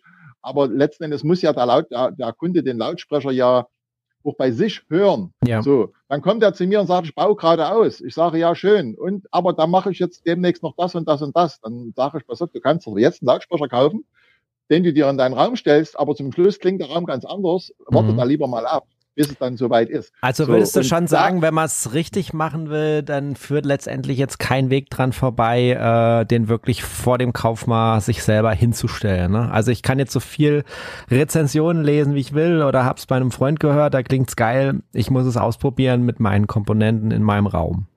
Mit meiner wenn, Musik. Ja, auf alle Fälle. Wenn, ich sag mal so, ein gewisser erfahrener Hörer, der nimmt eine gewisse Erfahrung mit. Es ist aber wenn die Möglichkeit besteht, äh, man kann auch, sage ich mal, seine eigenen Lautsprecher bringen, mit bei mir in den Raum stellen und man weiß genau, wie seine Lautsprecher funktionieren. Mhm. Die haben in der Bass machen sie das, das und das. Wenn die Zweitlautsprecher, seine alten und die neuen, die vermeintlichen neuen, im gleichen Raum spielen, sind die Unterschiede fast genauso, als ob die in einem anderen Raum spielen. Ah, smart. Die, die Philosophie ist an diesem mhm. Sinne, wenn der eine mehr Bass bringt, bringt der andere trotzdem mehr Bass, auch in einen bassstarken Raum oder wenn der, wenn der Raum sehr bassabschwächend ist, ist der Unterschied der Basswiedergabe, gehen wir nur von dem Beispiel aus, trotzdem gleich. Die eine kann es mehr, die andere kann es weniger. Es gibt auch Unterschiede, wo dann das doch ein bisschen hinkt. Ja. Muss man immer sagen. Aber im Großen und Ganzen ist es halt so, dass es geht. Aber der beste Weg ist ganz einfach, die Dinger dort in den Raum stellen. Und jeder normale HiFi-Händler der sagt, okay, kriegst die Dinger mit, ich habe hier ein paar Wanderlautsprecher, die haben schon einen Schuss weg, und, aber die kannst du dir mal geben, kannst du dir anhören. Und wenn du sagst, du möchtest da haben, weil ich möchte ja auch, dass der Kunde sagt, das Ding, das Ding geil, das will ich haben. So, und mit dem Punkt, da hat man den Kunde dann dabei, dass er dann auch dein Geld, sage ich mal, auch zufrieden ausgibt. Oder sagt, okay, ich kaufe nicht irgendeine, irgendeine Sache, die zwischendrin so nicht Fisch, nicht Fleisch ist. Also sagen, genau das ist das, was ich haben wollte. Das hat mich sogar mehr überzeugt. Viele kommen ja auch an und und wissen gar nicht, wie gut HiFi klingt. Also die sind ja, ja, die leben noch mit einem Kofferradio auf Deutsch gesagt mhm. und, äh, oder mit ihren normalen, äh, sagen wir, Jugendweiheanlagen. Und dann sagen die gut. Wir haben ja auch schon, wir haben ja auch schon mehrfach den Crossley äh, Plattenspieler im Koffer empfohlen. Also ich glaube in jeder Folge. Äh, stimmt's, Patrick? Soll ja sehr gut sein. Kleinen Spaß. Nee, war jetzt nur Verweis auf die Low Budget äh, Folge. Da bin ich mit Patrick so eingestiegen. Ja, nee, das ist ja gerade der Punkt. Aber wenn du jetzt so deine Kunden nimmst, also ich denke, ich könnte mir jetzt vorstellen, dass die meisten schon irgendwie infiziert sind. Ähm, aber wenn jetzt jemand nicht infiziert ist von HiFi, aber sich jetzt trotzdem trotzdem mal da zu dir hinbewegt, das muss doch irgendwie so äh, die wahre Wonne sein, oder? Dass man mal jemand so irgendwie äh, bekehren kann, der, äh, der vorher das nie gewusst hat, was HiFi überhaupt ist oder bedeutet, ne? Solche Erlebnisse hatte ich schon. Da, da saß, das kann ich mich noch erinnern, das ist aber allerdings schon 15, 20 Jahre her. Da saß mal 15-jähriges Mädel bei mir, irgendwie durch Zufall war die da bei mir und, äh, und die hat Musik gehört und da sagt, saß die da und hat gesagt, sowas hat sie noch nie gehört. Also so, so eine Musiksache hat sie noch nie gehört, weil sie kannte das noch gar nicht. Und ich meine, damals war das noch nicht mit diesen Handymusik-Sachen äh, so, so äh, dass das überall war. Also das war eine Sache, wo ich sage, Mensch, man kann auch unbedarfte Leute einfach dazu bringen, dass die sagen, okay, Mensch, das klingt super und das, das, das funktioniert. Und es, äh, wenn man einmal, sag mal, wenn man sich für die Musikwiedergabe, wenn man es mal so bezeichnen, etwas interessiert und man hat mal Musik, gute Musik gehört, dann möchte man es schon gerne irgendwo auch wieder haben, wenn ihnen die Musik wichtig ist. Es ist ja immer dieses, dieses, diese Sache, äh, wie ich schon letztens gesagt habe, es gibt Anlagenhörer und es gibt Musikhörer. Die meisten, die kommen, das sind Musikhörer. Die wollen ihre Musik erstmal hören. Die hören ihre alten Alpha-Wild-CDs, Harp und Runner zum Beispiel oder, oder irgendwelche 80er-Jahre-Mucke äh, und, und die kann heutzutage ganz anders wiedergegeben werden als damals. Und das ist ja das Schöne in dem Moment, weil im Lautsprecherbau hat sich einiges bewegt an der Technik in den letzten 20 Jahren. Und da ist es eben, und das macht dann auch Freude, wenn dann jemand sagt, ach sowas ist ja so toll, das habe ich noch nie gehört und könnt ihr mal das nochmal anhören und kann ich das doch nochmal anhören. Und dann hören die Musik an, mhm. die die ja noch gar nicht kennen und finden das einfach toll, weil das, sag mal, so schön ist. Das ist wie halt eben ein Film, der schön brillant oder Farbfernseher, der halt eben schön brillant äh, die Farben rüberbringt, dann, dann, dann ergötzt man sich einfach nur an den schönen Bild, ohne den Inhalt im Prinzip unbedingt jetzt mögen zu wollen. So, das passiert dann halt eben schnell. Ist, meistens ist es so, dass die Leute bei mir entweder blutige Anfänger sind oder schon Hardliner. Also die graue Masse dazwischen drin, die kommt leider zu mir nicht. also okay. da gibt's gibt's ganz wenige, aber die meisten haben dann schon ordentliches Zeug da. Also ich sage jetzt ja, mal, Leute, ich mir von Preisen, aber die sagen, okay, ich beschäftige mich schon länger mit der Musik, aber es gibt auch viele Leute, die sagen, ach, mhm. ich habe seit 15 Jahren meine Anlage, alte Pioneer-Anlage, die rumpelt noch und die spielt schön und ich könnte mir mal leider Lautsprecher kaufen, aber so richtig sehe ich es auch nicht ein. Ja. Sagen, ja, gibt halt auch solche Leute. Also das ist okay. aber, die akzeptiere ich genauso. Aber jetzt äh, gehen wir mal von aus, äh, es hat sich jetzt jemand äh, mal so Lautsprecher mit heimgeholt und möchte die testen. Was würdest du denn jetzt sagen, wenn es um die Aufstellung der Lautsprecher geht, was da so allgemein äh, zu beachten ist? Ja, das Thema hatte ich mir schon gedacht, dass das kommt. ja, also die Lautsprecheraufstellung, die ist ja äh, zu, ne, zu 85 Prozent äh, äh, von dem Wohnraum, wo das hingestellt wird, bei den, bei den Kunden ja vorgegeben. Die können ja ihre Sache recht wenig umstellen. Obwohl ich sage immer so, das Umstellen, das kostet meistens nichts, außer einfach mal den Mut, es zu tun. Manchmal reicht es schon, wenn man die Anlage um 90 Grad dreht äh, im Raum. Manchmal ist es möglich, manchmal ist es nicht möglich. Und äh, der Lautsprecher Neubesitzer, also dieser, dieser, oder sagen wir, der Student oder der sonst was, die stellen die Dinger einfach hin und, die funkt, und das funktioniert auch. Es ist jetzt nicht so. Und wenn es wirklich dann erst der, der etwas gesetztere Hörer beziehungsweise erfahrene Hörer, der fängt dann an, da, da sich drüber Gedanken zu machen, warum das so und so ist. Natürlich kann es sein, dass ich weiß, der Lautsprecher bringt einen Haufen Bass und da stellen wir den bei den dorthin und auf einmal ist der Bass ganz weg. Das muss man dann individuell entscheiden. Äh, wenn man Lautsprecher positionieren will im Raum, braucht man immer Platz. Und da muss ich sagen, dann sollte, kann man rund sagen, nach vorne, nach hinten 1,50 Meter Platz sein und nach rechts und links auch nochmal einen Meter. Und das hat keiner. Und das, also das müsste dann, ist dann der leere Raum oder sehr spartanisch eingerichteter Raum. Und äh, ist natürlich sollte es möglich immer so sein, dass man die Lautsprecher im direkten Sichtfeld hat. Also sprich nicht, dass da irgendwas dazwischen steht. Und dass sie möglichst gleichmäßig, das berühmte gleichschenkliche Dreieck, dass das irgendwie aufgestellt wird und äh, dass man so aus Faust äh, Faustregel äh, kann man dann sagen, wenn man jetzt die Lautsprecher einen Meter vorne auseinander hinstellt, sollte man sich einen Meter 20, also 120 Prozent davon in der Senkrechten dann äh, sage ich mal, wegsetzen, entsprechend dann ja. größer gerechnet, dann die Entfernung dann bei drei Metern wäre es dann sozusagen drei Meter, sechzig, was man dann ungefähr braucht, so 120 Prozent. Das ist so eine Faustformel, wo man dann eigentlich, und man sollte die Lautsprecher dann erst einmal auf sich zudrehen und wenn man dann merkt, da gibt's Probleme, kann man die dann auch wieder rausdrehen. Früher hat man ja. die mal 90er Jahren gerade hingestellt, es gibt Lautsprecher, die nur gerade funktionieren. Das sind halt, ähm, äh, gibt spezielle, das hat das mit dem Hochton- und Mitteltonbereich zu tun, im Bass weniger. Ach so, also die muss man, äh, es ist jetzt gar nicht so, dass alle, die man anwinkelt, äh, dass das dann immer der bessere Weg ist oder genaue Einstellung ist, sondern es kommt auf den Lautsprecher an, ob es besser angewinkelt ist oder äh, rechtwinklig quasi zur Wand steht. Ne? Also wir hatten mal ähm, ja. da ganz früher Clubhouse Talk, äh, damals mit Sascha Vinylcheck äh, über das Stereo-Dreieck. Ähm, da sind wir sehr ausführlich drauf mhm. eingegangen, wie das überhaupt funktioniert und was da passiert, ähm, kann man jetzt leider nicht mehr nachhören, war vor der Aufnahmezeit, äh, vor der Replay-Zeit. aber habe da noch äh, einiges äh, von daher ähm, in Erinnerung oder gelernt damals und äh, genau, wenn man sich da genauer interessiert, da gibt's also ganz viele äh, Quellen, einfach mal Stereo-Dreieck bei Google eingeben und äh, ja, nachlesen, was man ja, da eben beachten muss. Wobei, eine Sache hast du, glaube ich, noch nicht erwähnt, das war jetzt bei mir auch ein Thema, als ich damals meine Lautsprecher äh, an Position gebracht habe. Also ich war damals noch nicht so weit, dass ich jetzt irgendwie überhaupt wusste, dass äh, Boxen unter Umständen angewinkelt werden. Habe ich tatsächlich auch nie gem gemacht. Also das ist auch wieder so eine Geschichte des, äh, der Symmetrie oder des, des Auges, was irgendwie mich dazu verleitet, da jetzt nichts dran zu ändern, beziehungsweise auch eine Platzproblematik. Ähm, aber äh, was ich auf jeden Fall gemacht habe, ähm, das war eben so eine Einmessung. Ne? Also äh, je nachdem, was man da dazwischen hat, äh, bei mir ja so ein ähm, Denon Receiver.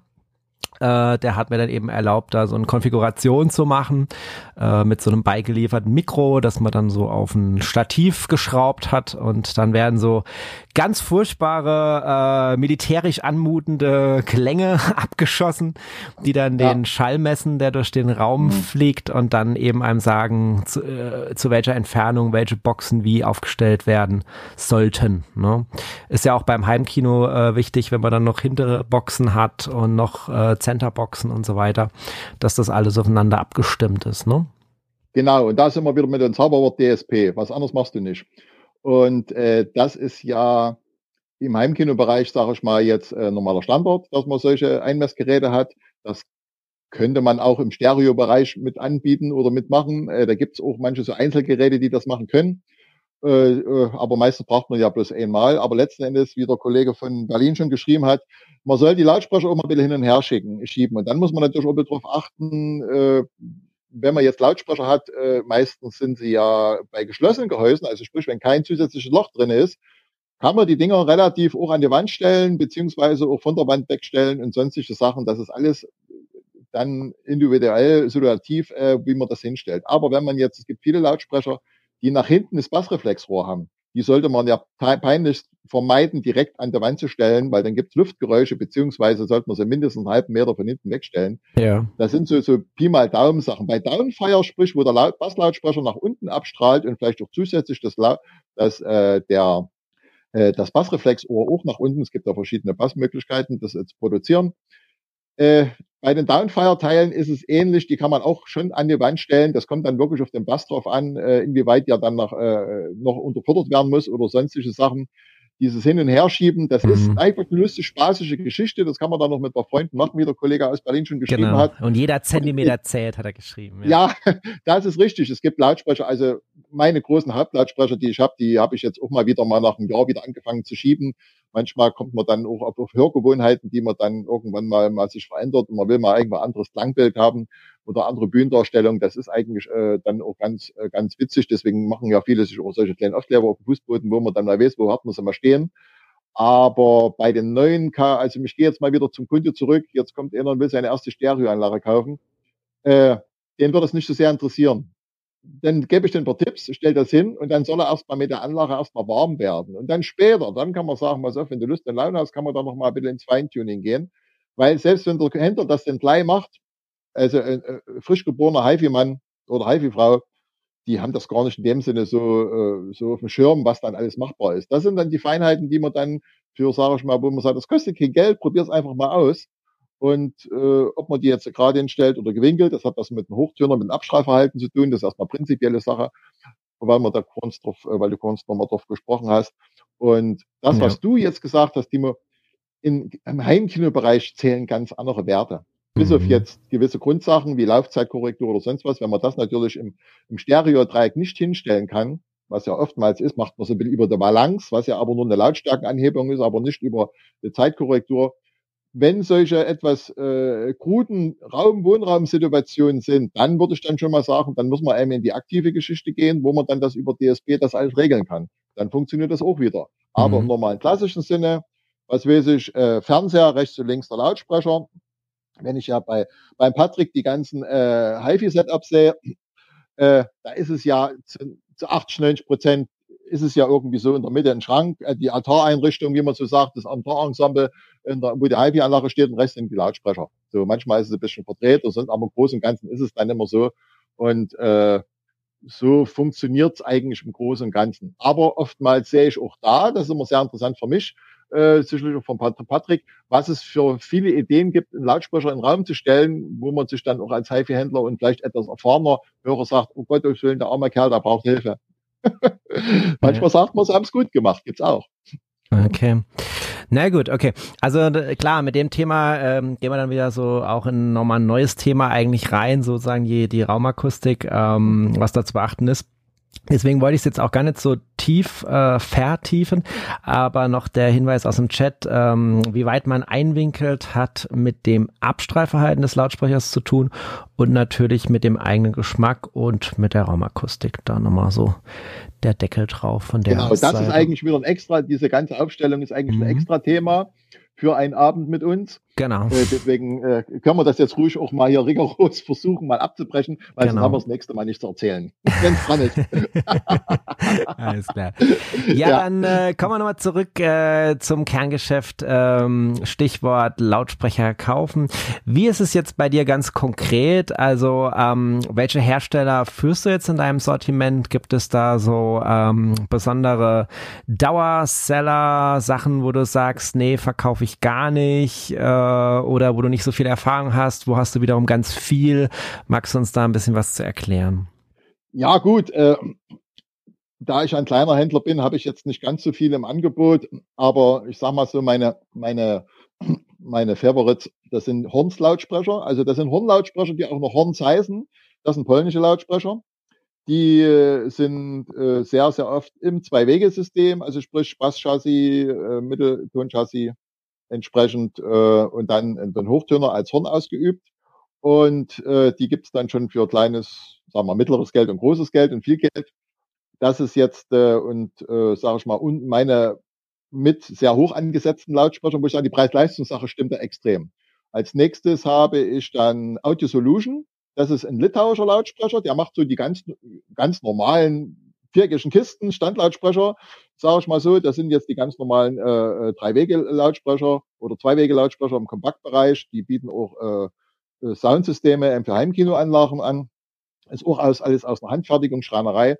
Auch ein sehr, sehr gut hochwertiges Lautsprecher und vor allen Dingen zu relativ akzeptablen Preisen, nicht abgehoben wie sonst was alles. Mhm. So, dann was aus der Mainstream-Geschichte, das ist dann, ich bleibe jetzt mal weiter oben im Preisbereich, das ist Audio Vector, weil ich es äh, auch mit primarem Angebot habe und Inakustikkabel, das kommt ja alles aus dem gleichen Haus und die hatten vorneweg andere Lautsprecher, die habe ich mich nicht anfreunden können davon. Und aber die Audio Vector haben mich überzeugt, die funktionieren eigentlich sehr gut. Gibt es auch verschiedene Preisklassen von bis. Also da geht's schon, sage ich mal, so ran bei 800 Euro los und äh, paar kompakte und dann halt eben auch ein bisschen, also äh, sage ich mal, dann auch schon Standlautsprecher so ab 2000 Euro, mal so grob gesagt, kann man dann schon äh, da mal schon und sind auch recht ordentlich sehr gut verarbeitet und die funktionieren auch. Die, die haben auch eine große Serie, äh, die es da angibt. Also die QR-Serie ist, sage ich mal, das, das, das normale Spektrum von Audio Vector und die und die und die RC-Serie, das ist äh, ja, die sagt mir leider nicht dazu, deswegen habe ich die auch nicht im Programm. Da suche ich mir dann schon die Sachen raus. Und fürs ganze Spargeld habe ich Waferdale als, als klassischer britischer Lautsprecher, wo man dann wirklich einfach für kleineres Geld schon ab 150 Euro oder so, ein paar oder so, wo es da losgeht. Oh, der ist ja bei uns in der Community ganz stark vertreten, ne? Äh, was ein. Ja, die, die, die, die, die Linden-Lautsprecher, die da sehr klassisch sind, die habe ich auch mit dem Programm. Die sind die echt witzig, die haben mich damals überzeugt, wo die gekommen sind, wo die noch einen Tausender gekostet haben, jetzt kosten die ja wesentlich mehr äh, das Paar und äh, das sind gute Rocklautsprecher. Also wenn jetzt jemand kommt und sagt, hat nicht viel Geld und hört aber mehr so Rockmusik und so, dann kann man die dann schon nehmen. Wobei, wenn es jetzt mehr in die Klasse geht, dann sollte man dann schon Richtung Wafferdale arbeiten. Äh, das sind die Sachen. Und dann habe ich noch ein, zwei Lautsprecherfirmen, die jetzt demnächst, was aus Frankreich kommt jetzt noch an, wenn ich meinen Laden wieder neu eröffne oder vergrößert geöffnet habe, dann habe ich noch ein paar französische, die ich mir zur Messe, äh, sage ich mal, angehört habe, wo ich, ohne dass ich es wollte, einfach überzeugt worden bin. Und ja, das ist eigentlich dann schon alles, was man dann so hat. Aber ich habe auch, wenn jetzt ein Kunde kommt und sagt, er möchte jetzt gerne, möchte gerne jetzt den und den Lautsprecher haben, dann kümmere ich mich schon drum. So und für, ich sag mal, Exoten oder so bin ich eh immer zu haben. Aber sag mal, manche Sachen mache ich halt eben nicht, weil ich jetzt, äh, also die ganze große Mainstream-Geschichte da, das hat auch was mit dem Vertriebsweg zu tun und von, mit, den, mit den, den Möglichkeiten, die man als ganz, ganz kleiner Händler hat, weil ich mache das ja wirklich nur aus, aus, aus, aus Freude an der, an Sprache. Und da kriegt man dann halt eben auch äh, manche Sachen dann nicht unbedingt angeboten, obwohl man es gerne möchte. Mhm. Aber es ist dann halt so, das ist dann aber die, äh, die, die, das, was ich bis jetzt habe, das Portfolio finde ich zwar klein und fein, ich stehe dahinter, hinter jedem Produkt, hinter jedem Lautsprecher. Ich habe auch nicht von aus jeder Marke jeden Lautsprecher, wo ich sage, das ist ein duftes Ding. Es gibt auch Ausreißer, wo ich sage, nee, die funktionieren nicht. Das wird äh, andere sicherlich auch schon festgestellt haben. Manchmal ist es ja so, dass, ich sage immer so, die produzieren und entwickeln einen Lautsprecher und dann bauen die noch zwei größere und zwei kleinere davon. So, und oftmals ist es dann halt so, dass dann die anderen weiter oben oder weiter unten oder dann eben nur so, dass die unten so gut geworden sind, dass die weiter oben abfallen. Das haben wir auch schon festgestellt. Also das gibt es auch im High-Bereich, mhm. wenn jetzt Lautsprecherserien gemacht sind. Ja, und da sind auch meistens sehr langlebige Produkte noch dazu gesagt. Also da kommt auch nicht jedes Jahr äh, ein neues Design raus, wo dann neuer Lautsprecher produziert wird, wo man denkt, ah, jetzt habe ich die von voriges Jahr, das gefällt mir, aber das neue schon viel besser. Also da wird der Kunde nicht getriggert, ständig was Neues zu kaufen, was jetzt meine Lautsprecher betrifft, das hat dann schon etwas mehr Hand und Fuß. Und wenn es okay. dann irgendwo mal eine Mark II Version gibt, weil es ja immer mal so angesagt wird, ist, gibt, ist es auch immer die Möglichkeit, dass man seine Lautsprecher dann auch mal oft pimpen kann, mhm. weil ich ähm, auch sehr oft mit Firmen zusammenarbeite, wo du Deutsch gesagt, wo man dann Entwickler dann ja mit denen selber noch reden kann, was man da machen kann. Also es ist eine keine Industriefertigung wie jetzt bei großen Lautsprecherherstellern, wie man schon angesprochen mhm. hat, Infinity, auch wenn die momentan gar nicht mal so groß sind oder B&B, was er gesagt hat, das ist also, das geht vom Fließband dort ab und wird verkauft und äh, dann, dann ist das Ding so. Also sehr ja, individuell, wie wir es jetzt zum Beispiel bei Plattenspieler jetzt auch von Clear Audio zum Beispiel kennen, ne? Hast du es ja, ja auch schon mal in der Bei Clear Audio baut man sich ja den Plattenspieler ja selber zusammen, genau. wenn man noch, wenn man einen Wunsch hat, wenn der, mhm. äh, und äh, wie gesagt, und bei den Chassis ist es auch so. Und selbst wenn ich einen Lautsprecher mal nicht da habe, wenn jetzt einer kommt und hat nicht da, dann gibt es immer die Möglichkeiten, weil die Händler arbeiten ja mit dem Vertrieb zusammen und der Vertrieb mit den Händlern, wenn es gesund ist, dann kann der Vertrieb auch mal solche Lautsprecher stellen. Also selbst wenn okay. jetzt bei mir kommt und will mal den und den Lautsprecher haben, den ich bei mir jetzt nicht vorrätig habe, dann kann ich mir dann auf dem schnellen Wege versorgen. Und das haben wir auch schon gemacht, weil letztendlich ist ja auch der Vertrieb oder der Importeur oder der Hersteller auch dafür geneigt, sein Produkt auch anzubieten. Ja. Und nicht jeder Händler kann sich alles hinstellen, weil dann hat man dann tausende Lautsprecher und dann werden die dann, stehen dann bloß rum. Okay. und dann ist es ja auch so, man sollte sich auch, wenn man als Kunde hat, ja, maximal bloß drei Lautsprecher anhören. Weil danach hat das Gehör sowieso keinen Geschmack mehr. Achso, da ist man übersättigt. Das ist wie beim Wein dann irgendwie nach dem 20. Oder wie bei, der, wie bei Douglas. Dreimal gerochen, man weiß überhaupt nicht mehr, was am Anfang ja, gerochen hat. Zum Schluss ist alles ja, süß. Ja. ja. Nee, solche Sachen sind halt, ähm, das ist halt wichtig. Also, mhm. wie gesagt, was ich schon zu unserem Messeprodukt, äh, zu unserem Messe-Special gesagt habe, äh, ist nichts, nichts zum Kaufen in diesem Sinne sich da was auszuwählen, weil man einfach zu viel hört. Und wenn man dann sagt, okay, dann sollte man sich zwischendrin eine Zeit nehmen, dann sagen, okay, der Lautsprecher gefällt mir am besten. Mhm. Ich höre mir noch was anderes an, was weiß ich bei einem anderen Händler und dann kann man mal die zwei aus den insgesamt sechs, meinetwegen die zwei Favorites, die kann man sich dann mal nach Hause holen ja. und dann mal zu Hause anhören. Oder dann halt eben entsprechend dann sagt, okay, von zwei verschiedenen Marken, wenn es jetzt nicht sind, dass man, man muss sie dann wirklich im gleichen Raum hören und dann merkt man, was der Lautsprecher kann und nicht haben ja. im Verhältnis. Okay, also dann würde ich jetzt vorschlagen, machen wir mal so weiter. Ähm, ich hole gerade nochmal den Chat mit rein und habe dann auch gleich noch eine Frage an den Chat. Erstmal noch Grüße an Mario Ebenhö, hat ja auch YouTube-Channel und äh, es war dann nochmal die Nachfrage, wie der französische Hersteller heißt, den du genannt hattest. Äh, nee, es ist, ich, ich gucke mal nach, aber der sagt mir was vom Namen her. Ich gehe mal gerade mal ein aber äh, die, es ist nicht der. Ich kann nicht gleich Jean-Marie Renault. Nee. Renault. Ich das hat gucken, Planet auf Platte gemeint. Der sagt ja, denn der sagt mir jetzt was. Äh, Moment, ja, hm, jetzt kann ich es ein bisschen einordnen. Ja, die sind bekannt, die haben einen guten Leumund. Die sind es aber nicht. Bei mir wird dann, äh, ich sage mal zunächst, zu Add-Ohm spielen die habe ich zur Messe gesehen und gehört und die sind auch äh, da auch, sage ich mal, im Preis-Leistungs-Verhältnis ganz gut. Aber du hattest auch eine, eine französische Marke genannt, weil ich dachte, die Frage ging dahin, dass äh, du die nochmal äh, wiederholst.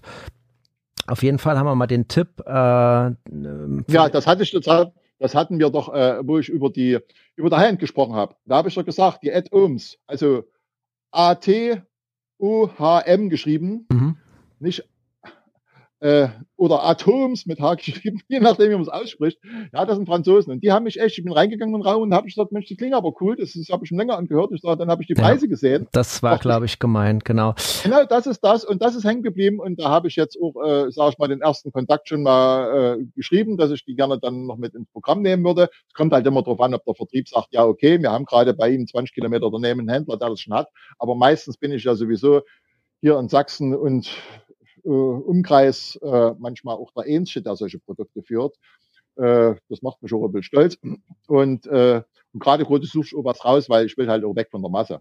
Aber die Jean-Marie Renault, ja, die sind mir, die sind mir, die sind mir bekannt, vor allen Dingen die, die Lucia, die Kleinen, die wurden immer mal so, so mal auch schon ein bisschen mit einem guten Leumund gesehen. Es gibt ja viele französische Lautsprecher, die angeboten werden.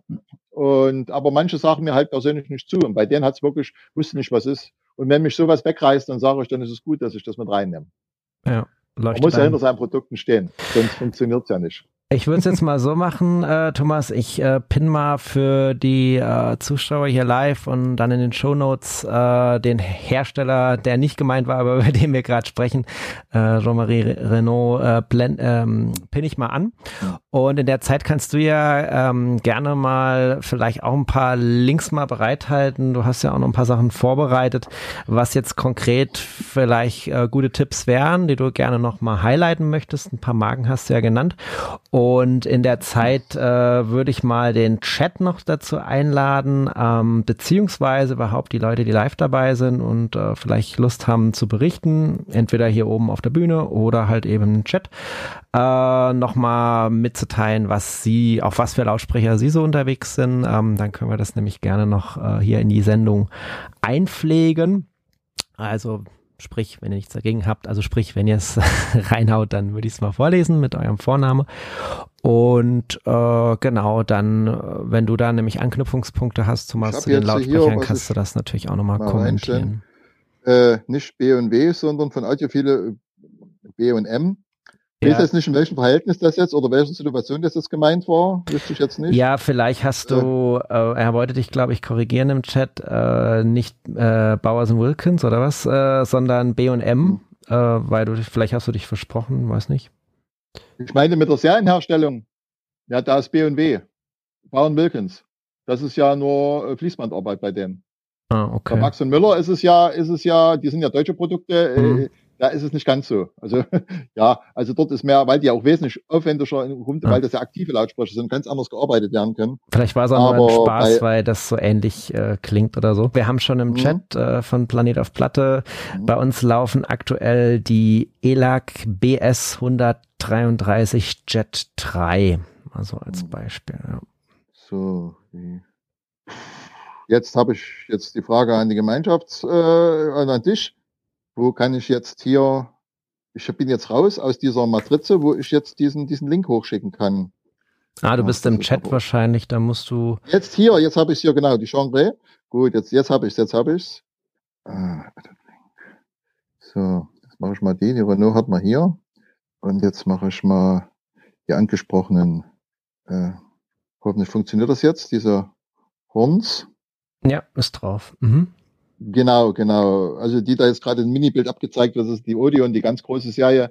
Äh, das ist natürlich nicht das, aber die haben auch schöne Kompakte und da kann man ruhig mal schauen. Und da habe ich eigentlich auch in jeder Größe was da. Und die sind dann, muss ich sagen, die haben mich auch echt überzeugt. Sind durch, durch, durch eine Suche für einen Kunde, der wollte halt unbedingt Lautsprecher in einer gewissen Preisklasse haben. Und da bin ich schon mal auf die Suche gegangen, habe mich dann irgendwann mal erinnert, dass ich vor Jahren mal einen Testbericht gelesen habe und zack, hat das geklappt, habe sie da und bin auch sehr zufrieden mit den Teilen. Und auch bis jetzt die Kunden, die sie alle haben, die lieben sie alle. Zumal man dort die ja auch in jeder Wunschfarbe sich machen lassen kann, auch in Wagenfarbe, wenn man möchte gerne. Wenn man ein grünes Fahrzeug hat, kann man die auch grün sich auch so lackieren lassen. Ja. Und einfach oben aufs Dach äh, schrauben dann. Ja, das kann man auch noch, wenn man das will, aber man muss es ja nicht. ja, da kann man dann schon ein bisschen äh, diesbezüglich. Nein, das ist einfach so, manche haben dann irgendwo ein Favorite oder so oder sagen, ich habe eben eine Farbe, ich hätte gerne weiße Lautsprecher, die aber mattweiß sein sollen und das Horn selber, das hätte ich gerne in Glanz. Die machen das alles, es kostet nicht extra, die sind da wirklich, äh, äh, wie gesagt, da noch handwerkisch getestet und äh, ist es äh, vom, vom, vom, von der Verarbeitungsqualität sehr hochwertige Lautsprecher, die auch von Anschlüssen da schon WBT nehmen. Also WBT ist ein, ein, ein Stecker und ein Anschlusshersteller aus Deutschland, der eigentlich Weltruhm und das Beste vom Besten ist, genießt. Und das sind immer Punkte, wo ich sage, da sieht man auch schon, ob der Hersteller, ob das ein Gerätehersteller ist oder Lautsprecherhersteller, ob er bei sowas sich dann auch Gedanken macht, wie er dann seine Lautsprecherkabel anbringt und dass das halt auch eine ordentliche Möglichkeit gibt, dort ähm, relativ verlustfrei dort die Sache zu gestalten. Und das haben mhm. selbst viele, viele teure, teure Lautsprecher äh, haben das halt nicht. Äh, und auch Geräte, 20.000 Euro Geräte und haben dann halt eben nicht, sage ich mal, den hohen Standard an Anschlussterminals dran, sondern nur die billigsten, die es da gibt. Das sind so Sachen, wo ich dann halt drauf schaue, was jetzt äh, auch die Nachhaltigkeit und, und die Qualität im Detail dann betrifft. Und zu unserer anfänglichen Pro Problematik, wo wir noch unser äh, Grinsen auf den Lippen hatten, äh, wenn ich hier reinschaue, äh, ich habe die Auswahl zwischen 20 verschiedenen Holzoptiken, äh, die ich dann ja, hier das kann. Ist ne? und also Farbe gibt's alles. Farbe gibt's alles und äh, ob das BMW oder Lamborghini grün ist oder sonst was alles, also dort bei denen kann man alles machen. Mhm. Ja, äh, was das ist, äh, die. Wo liegen die so preislich von bis? Also in welcher, gesagt, in diese, welcher Liga diese, sind wir da jetzt? Diese, diese Aria-Serie, diesmal, wenn wir dann da mal, äh, wenn anderen mal schauen, die Aria-Serie, das sind sozusagen die, ja, die Brot- und Butterlautsprecher, die gehen halt bei Kompaktboxen bei 2000 äh, Euro ist Paar los. Mhm. Ich habe hier zum Beispiel Aria 1 MK2, ne? das ist dann diese Genau, das ist, das ist der Standlautsprecher. Die kosten, äh, die liegen so bei, bei 3500 rum ungefähr das Paar. Mhm. War bei in der Stereo Play äh, 2017 im Mai ein Highlight. Hudson. Ja, die, äh, genau die Lautsprecher habe ich natürlich nicht in der Farbe, habe ich bei mir auch äh, in der Vorführung. Und äh, es gibt dann noch äh, zur Aria 2 gibt es eine Nummer größer, die sind etwas größer. Und dann gibt es die Aria 3, das ist, sage ich mal, eigentlich aus dieses Jahr das Flaggschiff. Da liegen wir dann bei 5000 Euro das Paar. Und die haben ein größeres Horn und entsprechend, die sind auch in der LP mal sehr gut getestet worden. Und das ist der Test, an dem ich mich damals erinnert habe. Und die Dinger, muss ich sagen, da habe ich bis jetzt noch keinen gehört, der gesagt hat, irgendwie das, das funktioniert mir nicht und das ist nicht mein, mein Sound. Die sind eigentlich alle begeistert gewesen. Ob sie es dann zum Schluss gekauft haben, ist eine andere Nummer, aber sie waren bis jetzt alle begeistert, was äh, so ein Hornlautsprecher eigentlich äh, da mit, äh, das ist ja auch ein Hornlautsprecher in dem Sinne, auch in diesem Sinne, äh, äh, zwar kein reiner, weil er ja einen Kolbenlautsprecher noch mit dran hat. Ja. Aber das ist schon vom, vom Preis-Leistungs-Verhältnis sind so gut. Und ich sage mal, für den Bereich gut 5000 Euro ist richtig, richtig viel Geld. Da brauchen wir nicht drüber reden. Aber wenn man sich der andere Lautsprecherhersteller anhört in dem Bereich, dann, ja, muss man wirklich sagen, die haben dann hier schon eine gewisse Sonderstellung. Ob es geschmacklich ein ist, im Endeffekt, ist es eine ganz andere Nummer. Aber äh, wie gesagt. Auf jeden Fall ein interessanter Hybrid, weil wir es ja am Anfang noch mhm. äh, von Lau Hornlautsprechern hatten und jetzt hier mhm. quasi so äh, wie so ein Hybrid mhm. zu sehen ist, der im Prinzip äh, wechselt äh, zwischen einer Optik, äh, die klassisch ist für Lautsprecher und dann halt eben zu einem so einem aufgesetzten Horn wiederum, ne? ohne so genau. extrem genau. hornförmig zu sein, dass das jetzt so ein absoluter äh, Raumhingucker ist ne? und dann so ganz spezielle Ausmaße annimmt. Ganz ja, also diese, diese, diese Hybride haben die ja, ziehen die ja bis, bis ganz hoch, bis zur Audion eigentlich fast hoch. Also Audion ist fällt dann wieder raus. Aber selbst in ihre größten Lautsprecher, die eben in dieser, da ist ja das, ist ja das Horn, das überträgt ja fast bis 1000 äh, Hertz runter. Und äh, daran schließt sich ja dann der Mittel, äh, Mitteltieftöner an. Und äh, dadurch, da das Horn so weit runterzieht, hat man dann ja auch absolut diesen, diesen, diesen leichten Sound, der, das, was ein Hornlautsprecher bieten kann, also diese, diese, diese Unangestrengtheit, Musik zu produzieren mit relativ wenig Leistung, obwohl man braucht ja schon ein bisschen Leistung, also mindestens mit, 5, mit 50 Watt sollte man schon wirklich an die Lautsprecher rangehen, weil das hat was damit zu tun, technisch ganz kurz gesehen, ein Hornlautsprecher spielt ja mit der gleichen Leistung wesentlich lauter als ein Kolbenlautsprecher und demzufolge muss hier ein bisschen Leistungsverlust produziert werden, um dann die Lautstärke anzupassen. Sonst hat man da immer das Horn blärren und dann Zapfu oder den, den Tieftöner hört man nicht. So, das ist jetzt das und dann machen wir noch die anderen, äh, will ich noch mal mhm. zeigen. Für die, die noch später nachgerückt mhm. sind, äh, wir hatten gefragt, ähm, verratet euch mal, verratet uns mal euer Lautsprecher-Setup, was benutzt ihr? Äh, wir werden das dann gleich äh, im Chat sammeln und dann äh, kann Thomas nochmal, wenn er welche davon kennt, das dann gerne kommentieren. Ja, noch, hab, noch habt ihr Zeit, äh, noch habt ihr Zeit reinzuschreiben. Äh, und äh, Thomas zeigt uns gerade jetzt noch in der Zeit seine Lautsprecher. Ähm, genau, also das waren jetzt die Horns. Hast du noch was anderes? Genau, dann nehmen wir noch dann die, ich weiß, was noch ändern schnell. Das ist, nee, Quatsch. Ja, das, das ist immer hier. Mit Händen und Füßen ist das alles, sollte anders pussen. So. Jetzt haben wir die Audio Solution, die Litauer, die sind auch etwas unbekannt, deswegen will ich es halt mal zeigen, weil die anderen Sachen äh, sind, äh, sage ich mal, äh, Audio Vector oder so, das ist eigentlich sehr bekannt. Da denken wir mal verteilt, da braucht man jetzt nicht unbedingt nochmal was dazu sagen, außer spezielle Fragen. Und die Audio Solution, die ich habe, die gibt es ja schon mehrere Generationen und die haben, sag mal, geht bei 1500 Euro, äh, jetzt bei, bei 2000 Euro ungefähr ist, ist äh, die Kompaktbox Box los. Bewe bewegt sich auch im Großteil von sage ich mal, von, von 3.000 bis, äh, bis 10.000 Euro. Und dann gibt es natürlich noch ein paar Ausreißer, die dann 50, 60 kosten, aber die werden gar nicht in Europa verkauft. Das geht alles nach Russland, weil dort macht er sein Geld. Und äh, die hatten früher einen Vertrieb in Deutschland und zufällig einen Cottbus und dadurch haben wir uns mal kennengelernt. Und dadurch bin ich zu den Produkten gekommen, durch äh, Internetrecherche am Anfang. Muss sagen, äh, ja, es ist, es, ist, es sind gute Lautsprecher, die können auch ein bisschen was ab, die können auch Schalldruck machen, haben auch ganz leichtes Horn, im Hochtonbereich eingebaut. Äh, fürs Abstrahlverhalten wurde das gewählt. Gibt auch in, in, sehr vielen verschiedenen Farbenmöglichkeiten und vom Design sage ich mal relativ zeitlos, weil sie einerseits schlicht, andererseits modern sind. So, und anhören, wie gesagt, äh, muss man sich das halt alles mal um deinen Lautsprecher richtig ein, Ne? Ja, klar. Aber ah, die haben auch so teilweise Namen, ne? Äh, mit, es gibt Figaro diese, oder die Ouvertüre. Ja, oder diese Vintage-Serie, die, die spielt ja dann gleich ganz damit, ne? Äh, nee, One, äh, One Tage C, One Tage Vintage 5, ja. ja. Die Dinger, die kosten, das sind die, wo es dann, sage ich mal, ab fünfstellig losgeht. Also da die sehen auch so ein bisschen aus wie so Servierroboter, das ist ganz witzig. ja, ja, aber man muss daran sehen, dass das Schwarze da hinten, was da fehlt, das ist gar nicht, das ist bloß eine Designfrage. Äh. Also das Ding ist komplett, ist rund. Also es ist nicht so, dass das so, so wie C gebaut ist. Äh. Das sieht man auf dem Bild nur schlecht. Das ja. ist hinten zu. Ja? Okay, okay. Also da muss man dann schon mal, äh, wenn man dann mal bei den Lautsprechern selbst reingeht, dann man hat eine andere Farbe, dann sieht man es einfach bei den, äh, dass man dann, dass es dann hier an der Seite gibt so eine Seitdarstellung. Die machen das auch sehr schön auf der Internetseite mit verschiedenen Farben. Ja. Da sieht man, dass das schon äh, ganzer Lautsprecher ist und nicht nur die Hälfte. okay, ja, cool. Ja. ja. Okay, das wäre dann Audio Solutions. Ähm, mhm. Genau.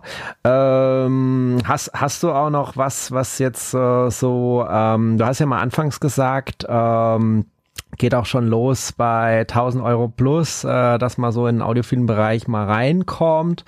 Ähm, hier ging es jetzt wieder eher bei, äh, bei höheren Preisen los. Hast du da was, äh, hast du da noch einen Link, was du da empfehlen würdest, wenn man jetzt nicht so viel Geld äh, ausgeben möchte? Ja, dann kann man dann, ich sag mal so, wenn man es jetzt mit äh, die, äh, die Waffer-Deal. Jetzt muss ich bloß nochmal, wo ich mir schnell mal den Link gleich schon mal oben reinstellen kann. Also die sind, die haben ja auch Lautsprecher von bis und, äh, und haben, und haben, kann man da mehrere Serien, wo man noch für, für sehr, sehr kleines Geld dann hat und im Verhältnis sind sie eigentlich aufgrund, weil es eine, äh, eine britische Traditionsmarke halt ist, die, ja, ein bisschen Know-how dahinter steht und, und entsprechend auch, äh, sage ich mal so, die Preis-Leistung, das funktioniert schon. Also die, es gibt auch bessere, es gibt ja verschiedene Serien, die ganz einfache Serie, die ist wirklich halt ähm, für die, so jetzt lädt es gerade hoch wieder, äh, die ist halt, sag ich mal, für die Einsteiger, wo es wirklich dann halt eben schon für 100 Euro oder 120 Euro schon die Miniboxen gibt und so für 300, 400 Euro dann die Standboxen und dann aber diese Evo-Serie, die ich eigentlich favorisiere mit den Transmission-Hochtoner, die sind dann, die sind dann, äh, kosten dann schon irgendwo so um die 500, 600 Euro. Ich habe alle Preise nicht im Kopf, weil ich kümmere mich immer aus um Preise, wenn es darum geht und hätte vielleicht vorneweg noch machen sollen. Aber Bill Mango muss schon dabei sein. Aber das ist auf alle Fälle und die werden auch manchmal auch äh, günstig angeboten. Also auf jeden Fall äh, kann ich sagen, dass diese Heritage-Serie tatsächlich mhm. das ist, was wir äh, schon öfter hier in der Community gesehen haben. Ne? Die haben bei Soundgrooves äh, gestanden, äh, bei Basement 45, wenn ich da richtig liege. Da gibt's ja dann auch diese Stands dafür. Ne? Und ja, den, den kleinen, also mhm. den Denton 85, den hatten wir ja auch schon im, im Podcast erwähnt, ne? Mhm. Und äh, damit kannst nee, du im die, Prinzip die, auch nochmal bestätigen, dass mh. das gerade so für den ähm, für den Einsteigerbereich in Sachen Audiophil HiFi äh, eine gute Wahl ist. Ne? Ja, also die Diamond-Serie, sage ich mal, ist ein guter Einstieg. Ne? Die Heritage ist ja dann, sage ich mal, die Mittelklasse, die halt immer auch ein bisschen auf ihren klassischen und Vintage-Design abfährt. Die Evo-Serie dabei, das ist, sage ich mal, so die gute gehobene Mittelklasse, wo man dann auch, äh, wo man dann auch, sage ich mal, einen Standardsprecher für 1500 Euro oder so ganz gut kriegt oder ein paar Euro mehr. Mhm. Und dann die Elysian-Serie, die gehen dann schon ins Geld, da geht es dann, glaube ich, ab fünf los, ab viereinhalb. Äh, die sind dann, also das Paar viereinhalbtausend Euro, äh, die sind dann auch schon auch etwas größer, voluminöser. Wobei ich aber hier sage, bis jetzt haben die mich persönlich noch nicht überzeugt. Also ah, diese Serie. Okay. Also ich, muss ich ehrlich sagen, mhm. äh, da gibt es fürs gleiche Geld, würde ich da lieber Horns nehmen. Okay. Ja, gut. Bin ich einfach mal so frei. ist ja, meine Meinung. Aber es ist halt so, es gibt auch Leute, die halt dieses, dieses Design gefallen und dann, wie gesagt, äh, dann können sie es gerne auch kriegen oder sich anhören. Kein okay, Thema. cool. Thomas, wie machen wir weiter? Hast du noch einen Link oder sollen wir mal die Boxen aus dem Chat kommentieren? Nee, du würdest sagen, machen wir mal die Spannung, was wir die anderen Leute haben, was man dazu sagen kann, weil ich meine, die haben es ja auch gemacht und sich eingeschrieben. Ich schaue jetzt mal rein, was es da hier so gibt. Am besten fangen so. wir oben an, dass man nicht durcheinander mhm. kommt. Äh, ich sag dir mal, wo es losgeht aus meiner Sicht. Ähm, also wir hatten ja schon mal kommentiert, dass äh, Planet auf Platte die ELAC BS 133 Jet 3 verwenden, haben aber mhm. noch dazu gesagt, als nächstes werden wir wohl mit etwas von Acoustic Energy testen. Die kompakten AE 500 in interessieren uns da sehr. Kannst du dazu was sagen? Ich gucke da mal nach. Ich muss die Lautsprecher mal erst mal anhören äh, anschauen, damit ich das mal ein bisschen äh, zuordnen genau. kann. Äh, Thomas, welche wollten Sie haben? Thomas baut sie mal schnell auf, setzt sich ins Stereodreieck, er ist in zehn Minuten wieder zurück mit einer Fachanalyse. Nein, genau, schau, schau sie dir mal an, wenn du sie noch nicht... Äh Energy. Ja, ne, kann ich alles dazu jetzt nicht sagen, mhm. was, äh, was die, was das jetzt da gibt es ist ja auch so, man muss ja sagen, es gibt ja in Deutschland über 250 Lautsprecherhersteller. Und ja, ein IK-Händler kann alles, ne? Nee. Das noch dazu. Und äh, Aber vielleicht Endes, der äh, Hersteller Acoustic Energy beziehungsweise ELAC. Hm. Hast du da Erfahrung? Ja, ELAC schon, ja. Also ELAC ist ja, äh, kennt man ja schon, wurden damals leider ein bisschen mhm. auch auf ihrer Vertriebsstruktur verrissen, weil sie nur über die Märkte gegangen sind, weniger zu den Händlern. Auch Sponsor und sind aber doch haben schon ein gewisses äh, Know-how. Vinylbus, Grüße, Sponsor vom Vinylbus. Ja, äh, ja. Ist jetzt nicht mein Sound, den sie rüberbringen. Das ist das, äh, das ist jetzt nicht so. Ich will jetzt das Produkt in ja nicht irgendwie schlecht reden. Wenn, wenn man damit glücklich ist, ist okay. Und äh, aufgrund meiner jahrelangen Erfahrung äh, ist man vielleicht auch von diesen ganzen Mainstream-Geschichten, wo die ja eindeutig dazugehören, auch vielleicht mal prinzipiell weg, hat so ein bisschen spezielles Hören sich dann nun erzogen, beziehungsweise, aber das muss kein schlechter Lautsprecher sein, oder das will ich, oder keine schlechte Marke, das naja, will ich Sie jetzt sind ja auch selber überlegen, äh, zu wechseln, also sprich, so ganz zufrieden sind Sie auch. Ob Sie jetzt, ob Sie jetzt mit den ELAC oder ne? jetzt die Acoustic Energy, das kommt halt immer drauf an, wenn man es direkt vergleicht, sollte man auch äh, ich weiß nicht, ob sie äh, Standboxen haben oder kompakte, dann sollte man die zwei auch miteinander vergleichen. Also man kann jetzt keine Apple und Birn vergleichen, eine Kompaktbox mit einer Standbox oder so. Das funktioniert nicht. Also das funktioniert schon, da hört man riesen Unterschiede, aber äh, das ist dann kein direkter Vergleich. Also da braucht man sich auch nicht daheim hinzusetzen so, und dann das dann zu machen. Okay. So, dann, ach, hier schreiben sie ja die kompakten EFA E500. Ja, Kompakte haben immer bitte was Besonderes. Die finde ich immer ganz witzig. Also ich mag ja auch gerne Kompakte, obwohl ich schon persönlich ja relativ große Sachen zu Hause stehen habe. Aber solche Kleinsachen, die sind schon immer niedlich und die können manchmal wirklich gut Musik. Aber es ist wichtig, dass man dann bei den Dingern ja nicht mehr wie 1,50 Meter, 2 Meter davon entfernt sitzt. Also für einen größeren Raum sind die okay. nichts gedacht. Also einfach mal alles komplett umräumen und dann. Feinaudio. Die, Feinaudio, das sagt mir auch was. Das habe ich auch schon mal gelesen. Ich muss mal Lautsprecher. Ja, guck's mal nach. Ich sag's schon mal den anderen, äh, die, alias Podcast-Hörer, um was es geht. Ähm, und zwar hat Audiophile Berlin äh, die Backes und Müller Prime 14 äh, ins Rennen geschickt. Und danach gab es noch einen äh, Link, da gucke ich jetzt gerade mal, ob das das was damit zu tun hatte. Ja, offenbar schon. Da sieht man, oh, Moment, nee, ich gehe nochmal zurück. Doch, ja, hm, dann kommt nämlich noch ein Link, wo man die wohl auch sieht. B&M, wo wir es eben hatten, zwischen B&M und BMW. Also da, wenn du auf den Link klickst, siehst du sie direkt, wie sie aussehen. Mhm. Da, Full, Full Service hier in unserer Community. Perfekt. Ja, genau, die hat man ja in, an früherer Stelle im Talk hat man ja die, die Marke schon mal, haben wir ja schon mal ganz kurz drüber gesprochen. Also diesen, zu diesen Feinaudios, äh, ja, das ist ein bisschen Tannoy-mäßig, auch so vom Design her. Äh, gut, wie gesagt, kenne ich persönlich nicht, gebe ich ehrlich zu, habe ich oder nie bewusst gehört, kann ich nicht sagen. Äh, vom Design her, ja, ist bekannt. Das ist ähm, diese Ausführung. Kev macht ja auch diese, diese, diese, diese Quarks-Geschichten dann im Hoch- und Mittelton-Bereich. Und ja, wenn man damit glücklich ist, warum nicht? Ich meine, manchmal kriegt man Dinger da vorgestellt, wo man sagt, ah, wie sehen denn die aus? Und dann klingen die wie verrückt. Ja. Das ist äh, Quadral Aurum, das ist ja auch schon relativ äh, altes, also sage ich mal, ein alter Markenname. ja, Genau, das haben wir von äh, Vintage HiFi Fan. Bei ihm laufen äh, Quadral mhm. Aurum Montan 9. Nix Vintage ausnahmsweise, günstig zugeflogen und passen bei ihm prima. Ja, die Kev 1150. Ja, mit Kev habe ich ein bisschen Problem, habe ich sie leider noch nie persönlich gut gehört. Selbst die ganz großen Dinger, diese, diese, diese Blades da, haben mich nie so überzeugt, mehrfach angehört, haben mich nie so abgeholt. Ist nicht so mein Sound für mich persönlich. Aber qualitativ ist das Zeug in Ordnung. Also da kann man nichts sagen. Also das war jetzt von Mario, der äh, jetzt schon hier beim bei, genau, bei äh, vor elf Minuten steht er da. Ja, da sind diese kleinen Kompakt. Ich meine, die haben eine gute Wiedergabe aufgrund der Tatsache, weil sie ja, äh, weil sie das ja koaxial abspringen. Mhm. Deswegen ist es dann einfach, äh, sage ich mal, wenn man im Nahfeldbereich ist, ist das echt super. Sicherlich machen sie auch eine recht äh, guten Raumgeschichte. Das sind die KEF LS50, LS50 Wireless 2 in Verbindung mit dem Sub äh, KC62 mhm. bei Mario Ebenhöhe, genau. Gut. Dann haben wir hier bei Vinyl and the Wolf, Grüße, mein mhm. lieber Partner aus Vinyl und Pre-Order. Pre-Order. Ähm, der hat Lautsprecher von Project. Ja, die werden dazu nur gekauft. Also das entwickelnde Project entwickelt keine Lautsprecher. Die werden einfach, ich sage mal so, es gibt Lautsprecherhersteller, es gibt Gerätehersteller und die sollten sich nicht übergreifend äh, das Zeug irgendwo äh, zuschießen. Das wird Quatsch. Also ich prinzipiell würde ich sagen, da gibt es jeder Lautsprecherhersteller, der vielleicht bloß ein Viertel davon kostet, der hat einen besseren Sound als diese Project-Geschichten. Die werden einfach nur dazu gekauft und äh, habe da bis jetzt auch keine persönlichen guten Erfahrungen bisher gehabt. Muss aber sagen, ich habe sie bis jetzt bis zweimal gehört auf der Messe. Meistens stehst du davor. Mhm. Kann man eh nicht so richtig einsetzen, aber das würde bei mir nie in den Laden kommen.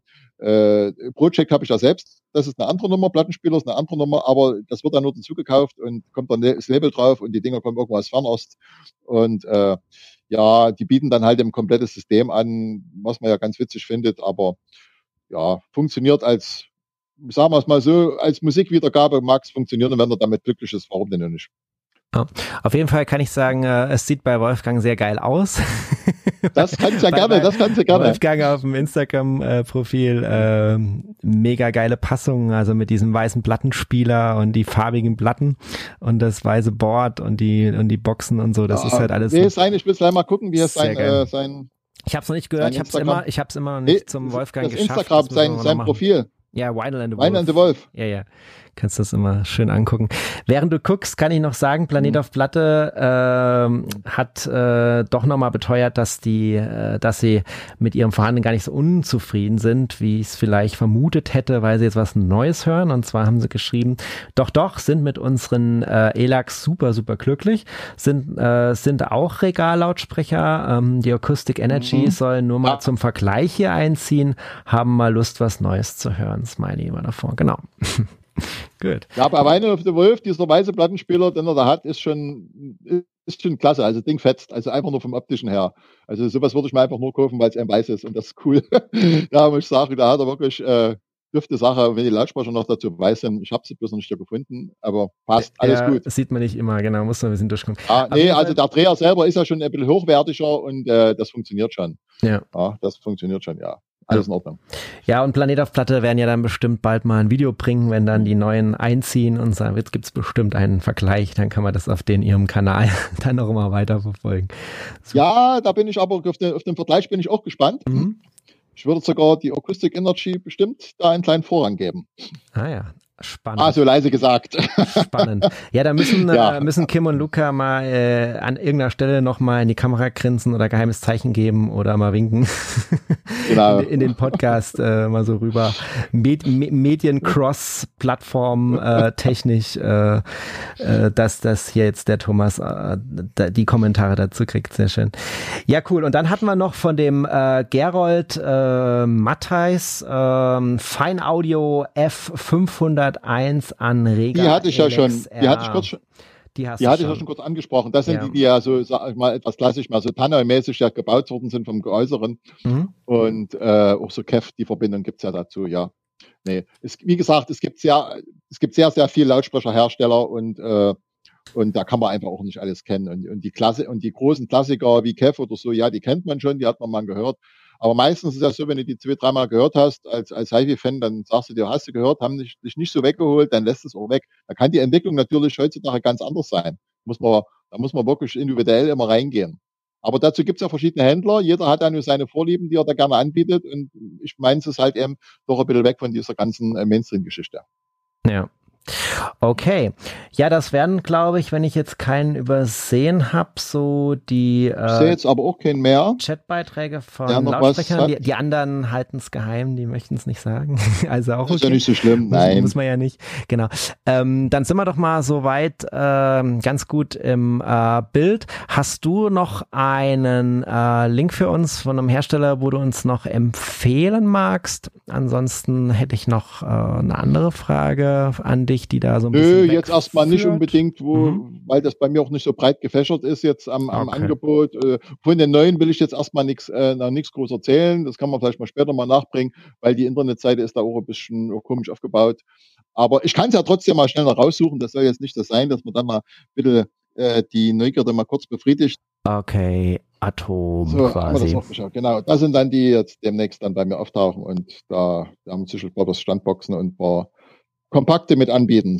Weil ich wollte jetzt so ein bisschen von den Herstellern und von den neuen Lautsprechern noch mal so ein bisschen mich ähm, wegbewegen. Wir hatten ja damals schon in dem äh, Low-Budget-Folge äh, mit äh, Sound Grooves auch äh, beteuert, da warst du ja auch ganz stark mit äh, an Bord, dass man gesagt mhm. hat, so, ähm, dass man auch so auf dem äh, Sekundärmarkt äh, ge gebrauchte Lautsprecher ganz gut kriegt, die so ein bisschen, äh, ja, damals High-End waren, heute jetzt halt Gebrauch günstiger sind. Also wenn man sich da ein bisschen ja. auskennt und auch so ein bisschen an Herstellern orientiert, ähm, dass man da ganz cooles Zeug findet. So hat es auch damals äh, noch eine Plattform empfohlen, äh, wo man da nachschauen kann. Also hört das gerne mal nach, wenn ihr so in die Richtung euch interessiert. Ähm, von der der Warte aus haben wir also das Thema Lautsprecher auch schon mal bearbeitet.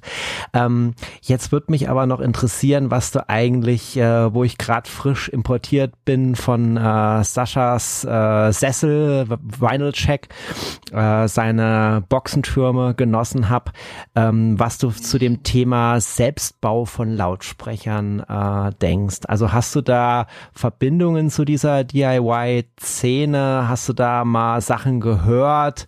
Äh, hast du eine Meinung zu? Ähm, das würde mich noch äh, abschließend interessieren. Jetzt Selbstbau.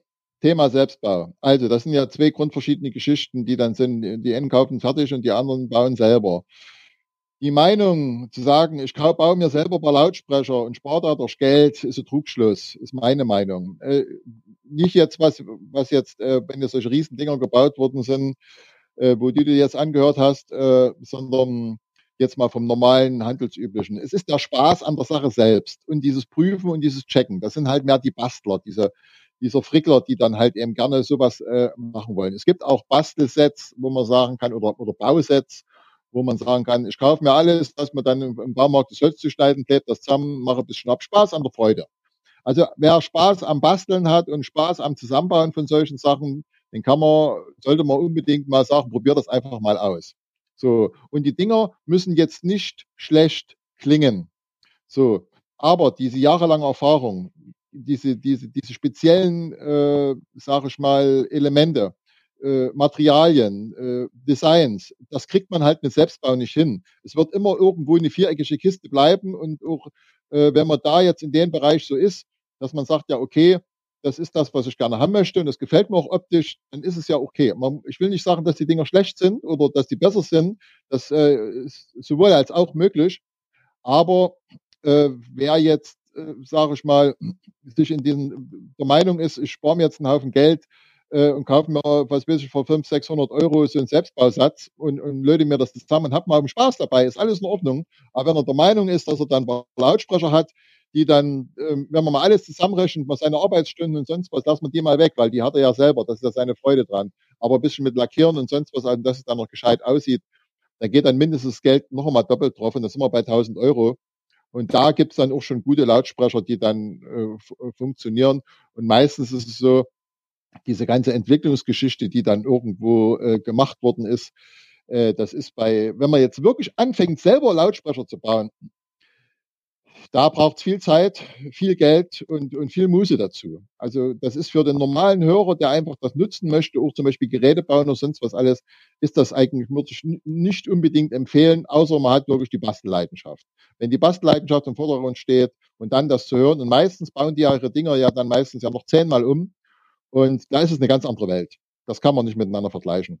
Aber es gibt auch Lautsprecher, die selber gebaut äh, sind und auch sehr gut klingen können. Ja, das also da ich jetzt das äh, Beispiel äh, Sascha eingangs äh, noch äh, mhm. aufgeführt habe, müssen wir da nochmal die Kurve äh, insofern äh, weitergestalten, dass ich äh, auch an der Stelle sagen muss, wo ich die Boxen auch selber gehört habe und die Gespräche, die ich mit ihm darüber geführt habe, ähm, ist es natürlich jetzt in diesem besonderen Fall, und er ist natürlich sehr besonders, äh, nicht nur wegen der Größe, mhm. ähm, tatsächlich so, dass das Geld, das er jetzt in diese Boxen investiert hat, ja, und die Liga, in der er da angekommen ist, das ist allerdings auch 18 Jahre äh, Entwicklung, ja, äh, von den Anfängen. Das muss man ja auch heute, nicht außer Acht lassen, genau. Äh, ja, äh, da glaube ich ihm natürlich zu 100 Prozent, äh, denn er hat da viel Erfahrung und viel gehört, dass eben diese Boxen tatsächlich äh, in einer Liga spielen, äh, die sich da preislich mit dem, was er ausgegeben hat, äh,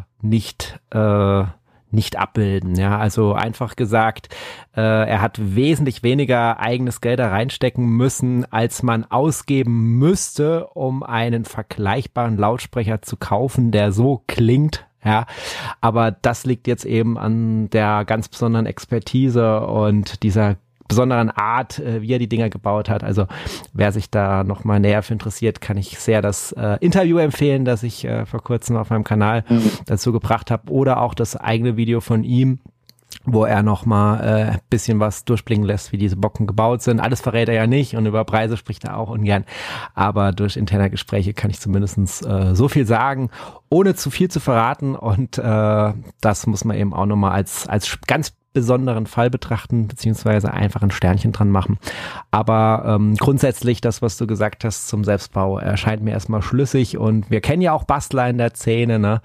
äh, wo, wo da wirklich sich tief reinarbeiten und ich glaube denen auch, dass die, dass die da gute Ergebnisse haben und es ist natürlich auch ein besonderer Stolz, denke ich auch mal wieder an anderer Stelle, äh, wenn man was selber kreiert hat, was überhaupt in diesen, in gewissen Ligen, je nachdem, wo man da spielt, dann mithalten kann, jetzt mal ganz unabhängig vom Preis, äh, weil man natürlich, was man bei wenigen Herstellern kann, äh, sehr viel dann auch individualisieren kann. Ne? Du hast ja das Beispiel äh, mit den äh, Hornlautsprechern äh, eben mhm. genannt, wo man individualisieren kann, aber das ist ja nicht der Normalfall. Ne? Also, also insofern. Also beim, beim Sascha möchte ich mal behaupten, einfach ohne jetzt, ohne jetzt mal Preise zu wissen, aber ich denke mal mindestens Faktor drei würde bei ihm sein. Also ich sage jetzt mal, wenn er drei Euro ausgegeben hätte und er müsste sich den gleichen Lautsprecher kaufen, müsste er neun Euro bezahlen für einen gekauften Lautsprecher. Also das will ich mal schon aus dem Kalten so rausziehen äh, was auch ein gutes Verhältnis wäre, weil ich kann mir ungefähr vorstellen, was die Dinger kosten. Ich meine, er hat ja nur die Lautsprecher, die Endstufen hat er ja früher schon gehabt, da hat er sich ja nichts Neues einfallen lassen.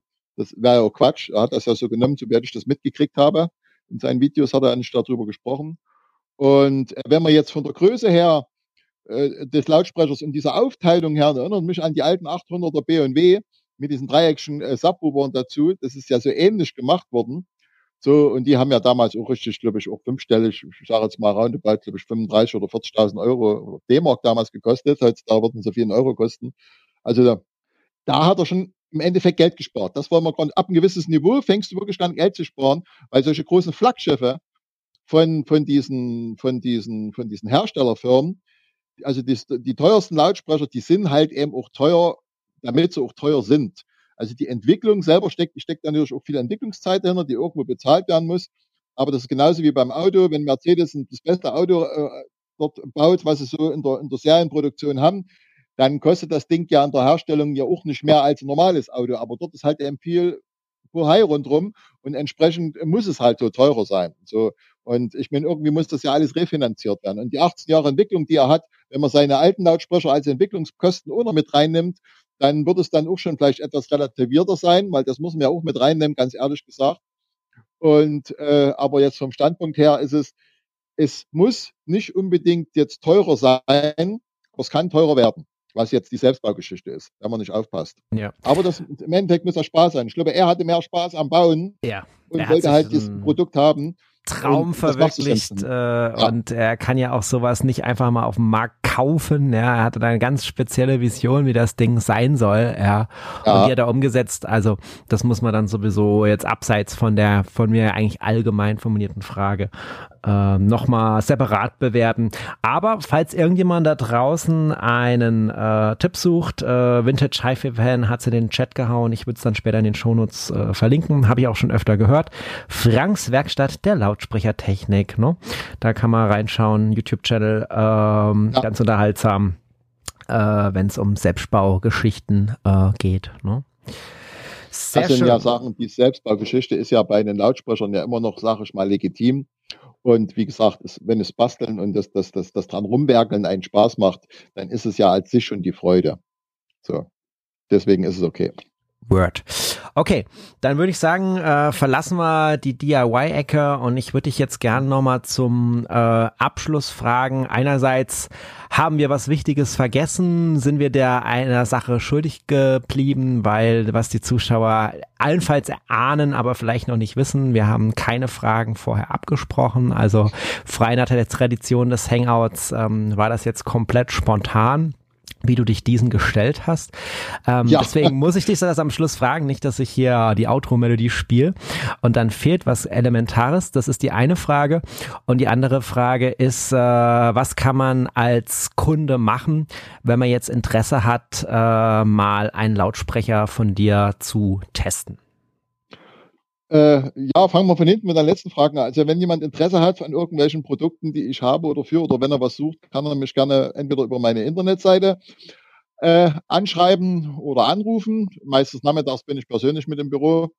Und da ich das ja auch, äh, wie schon mehrfach angesprochen, nur als Leidenschaft betreibe, gibt's auch in diesem Sinne keine Öffnungszeiten. Also wenn das dann sonnabends oder sonntags vormittags ist und es passt mir und ich habe Zeit, dann nehme ich mir auch gerne die Zeit, weil manchmal für solche Sachen äh, ist dann manchmal auch günstiger, weil man dann insgesamt Ruhe hat. Und wenn jemand was gerne hören will oder ausprobieren will, einfach anschreiben, Kontakt. Und es gibt ja auch die Post, man kann vieles hin und her schicken. Und gut, ich sitze ein bisschen weiter weg von vielen anderen aber ihr seid auch gerne eingeladen, wenn der Timo dann große Reklame macht, wenn dann meine Merana HiFi-Tage dieses Jahr noch sind. die kommen dann auch noch. Äh, ja, magst du das noch äh, genauer erklären, schon mal vorab hm, oder noch nicht? Ja, ne, schon kannst du erklären. Also ich habe ja vor, wie ich schon angesagt habe, ich habe ja vor, äh, meinen neuen, schrägstrich alten Hörraum wieder äh, herzurichten. Also ist schon fast, wir räumen schon die ersten HiFi-Geräte Ende nächster Woche ein. Und äh, der hat dann eine offizielle Eröffnung, die wahrscheinlich irgendwann mal im November stattfindet, wahrscheinlich Mitte, Ende November. Es wird aber noch, noch mal genau äh, proklamiert, wann es ist. Und da wird dann mal Freitag, Samstag und vielleicht auch Sonntags, je nach äh, Zulauf, dann mal alles zu hören sein in einer gemütlichen Runde. Und ja, so als kleiner Eröffnungsfeier und Wiedereröffnungsfeier. Und so, wenn die kältere Jahreszeit ist, sitzt man ja wieder lieber vor, der, vor dem HiFi-Anlagen, anstatt im Sommer, wenn es so heiß ist, wenn die dann auch noch kocht dazu ja, das ist das, was jetzt demnächst bei uns passiert oder bei mir. Und aber da gehen wir dann auf Details und sonst was ein. Und wenn jemand fragt, wo ich herkomme, also ich sitze in der Nähe von Chemnitz, Zwickau, äh, an, direkt an der A4 und vielleicht kennen Sie Merane als Radfahrer, kennen Sie vielleicht durch die bekannt durch die Friedensfahrt, durch die steile Wand. Tefe Schur, der jetzt wieder bei uns war. Und ja, kleines, niedliches Städtchen. Und da gibt's halt mich auch noch dazu, der die Musik macht. Okay. Sonst habe ich erstmal nichts extra mhm. zu sagen. Ich denke mal, wir haben so ein paar Zeit ein bisschen rum. Und wenn die anderen sich gut unterhalten fühlten und noch nicht selber jetzt noch eine Frage haben, kann ich das von mir aus jetzt gerne beenden. Sonst hören wir uns ja dann beim nächsten Mal wieder. Genau, denn äh, das ist ja sozusagen gerade erst der Startschuss äh, von dieser neuen Reihe. Ich werde dann gleich im Outro nochmal sagen, wann und wie es weitergeht. Äh, ich nehme jetzt die letzten äh, Texte noch aus dem Chat mit auf, bevor ich es dann abbinde. Zum Beispiel haben wir von Vintage HiFi-Fan noch äh, I Am Mad. Ähm, das ist auch so ein Frickel-Kanal, der hier noch empfohlen wird. Den kenne ich jetzt nicht, werde ihn aber euch raussuchen und auch noch verlinken. Und äh, der Enno schreibt, da komme ich bestimmt mal vorbei.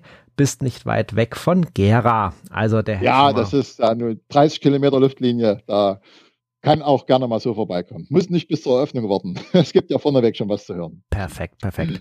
Genau, Kontakt ist hergestellt. Ich muss dazu äh, sagen, ich habe ja auch noch immer mal äh, so lose HiFi-Abende die immer spontan stattfinden, wo dann sich halt die Verrückten und Fans und, und Interessierten einfach treffen und einfach nur mal klönen und quatschen. Und am Anfang geht es um HiFi und zum Schluss geht es um irgendwas anderes, um die Erdabpflanzen im, im Garten oder sonst was alles. Ist halt so eine lose Runde, damit die Leute sich auch alle kennenlernen, weil ich bezeichne auch gerne meinen Laden so ein bisschen als Treffpunkt weil ich habe oft festgestellt, dass viele Leute interessiert sind am HiFi, aber gar keinen Kontakt zu anderen Menschen haben, weil es sieht ja keiner, dass der HiFi-Fan ist. Ich meine, wenn man Musikfan ist, hat man ein T-Shirt an, da steht äh, Metallica oder Kiss oder ABBA drauf und da sieht man, oh, da hört es ja an, das ist ja cool, mein Nachbar hört das auch an, aber es rennt ja keiner mit einem T-Shirt rum, wo dann irgendein HiFi-Marke drauf ist und ja. somit weiß eigentlich nicht mal der Nachbar, dass der andere Nachbar auch so ein Anführungsstrichen verrückter positiv gesehen ist. und äh, deswegen habe ich dann mir gesagt, ich mache das auch ein bisschen, lade dann immer verschiedene Kunden noch ein, kriege eine Einladung, wer kommt, der kommt nicht. Und das ist dann meistens immer mal abends unter der Woche immer eine lose Folge. Das kann ich noch anbringen. Und wer okay. da Interesse hat, und in der Nähe ist, der kann gerne vorbeikommen. Das klingt doch sehr versöhnlich. Die Community öffnet immer die Türen, so soll das sein. Und äh, ja, dann würde ich sagen, lieber Thomas, ähm, dann äh, sind wir wirklich am Ende angekommen. Ich würde die Sache hier offiziell äh, abbinden und noch einen kleinen Ausblick geben, ganz so ähnlich, Bitte. wie man das auch im äh, Vinyl und Hangout, das ja aktuell in der Sommerpause ist, äh, gewöhnt ist. An dieser Stelle danke ich dir, lieber Thomas von The Voice Exclusive HiFi, ähm, dass du dir die Zeit genommen hast, hier mit uns in den Talk zu gehen und ausführlich über die Lautsprecher zu sprechen. Ich danke aber auch den aktiven Talkgästen, den Leuten im Chat hier, äh, die sich äh, mit all ihren Ideen und Anknüpfungspunkte äh, eingebracht haben, auch ihre Setups hier mit uns geteilt haben, in die Diskussion geschmissen haben. Ich danke aber neben den Live-Zuhörern auch denen, die es aus der Dose hören, den Podcast-Hörer, für die diese Folge aufbereitet wurde. Ähm, wenn ihr den Menü und Podcast noch nicht kennt, äh, dann äh, ist es Zeit, ihn jetzt dauerhaft ins Leben zu nehmen. Spätestens jetzt mit der HiFi-Reihe. Ihr findet auch tolle andere Folgen zu allen möglichen Formaten. Abonniert daher den Podcast, verteilt Sterne, wenn ihr das könnt. Schreibt vielleicht auch mal eine Rezension, jetzt gerade, wo wieder so ein Systemschiff da ist, ein neues Format startet. Was haltet ihr hier von der HiFi-Geschichte? Interessiert uns sehr. Deswegen gibt es auch zu diesem Talk wieder bei Instagram und Facebook eine Evolution, äh, direkt im Anschluss hier an unser Gespräch. Und da könnt ihr schon mal so ein erste Meinungsstimmungsbild gerne bei uns ablassen. Das ist jetzt hier für die Live-Hörer nochmal eine exklusive Geschichte. Und jetzt die Ankündigung, was den nächsten, äh, das nächste Vinyl und HiFi Talk äh, betrifft. Äh, wir werden uns dann über das Thema Verstärker voraussichtlich am Montag, den 25. September 2023 ab 19.30 Uhr äh, austauschen. Falls sich noch mal was ändert, dann findet ihr den korrekten nächsten Termin in jeder Folge automatisch oben angepinnt, angezeigt, damit ihr das auf keinen Fall verpassen könnt in den Show Notes. Ansonsten sage ich an dieser Stelle vielen, vielen Dank an alle. Ich wünsche euch noch einen wunderschönen Abend, guten Start in die Woche jetzt in dem Fall. Ist ja nicht Wochenende, dann ist ja Montag. Und ja, hört weiter Podcasts, schaut YouTube-Videos, habt ganz viel Spaß mit Musik. Ich bin raus, Thomas ist raus. Macht's gut. Ciao. Ciao.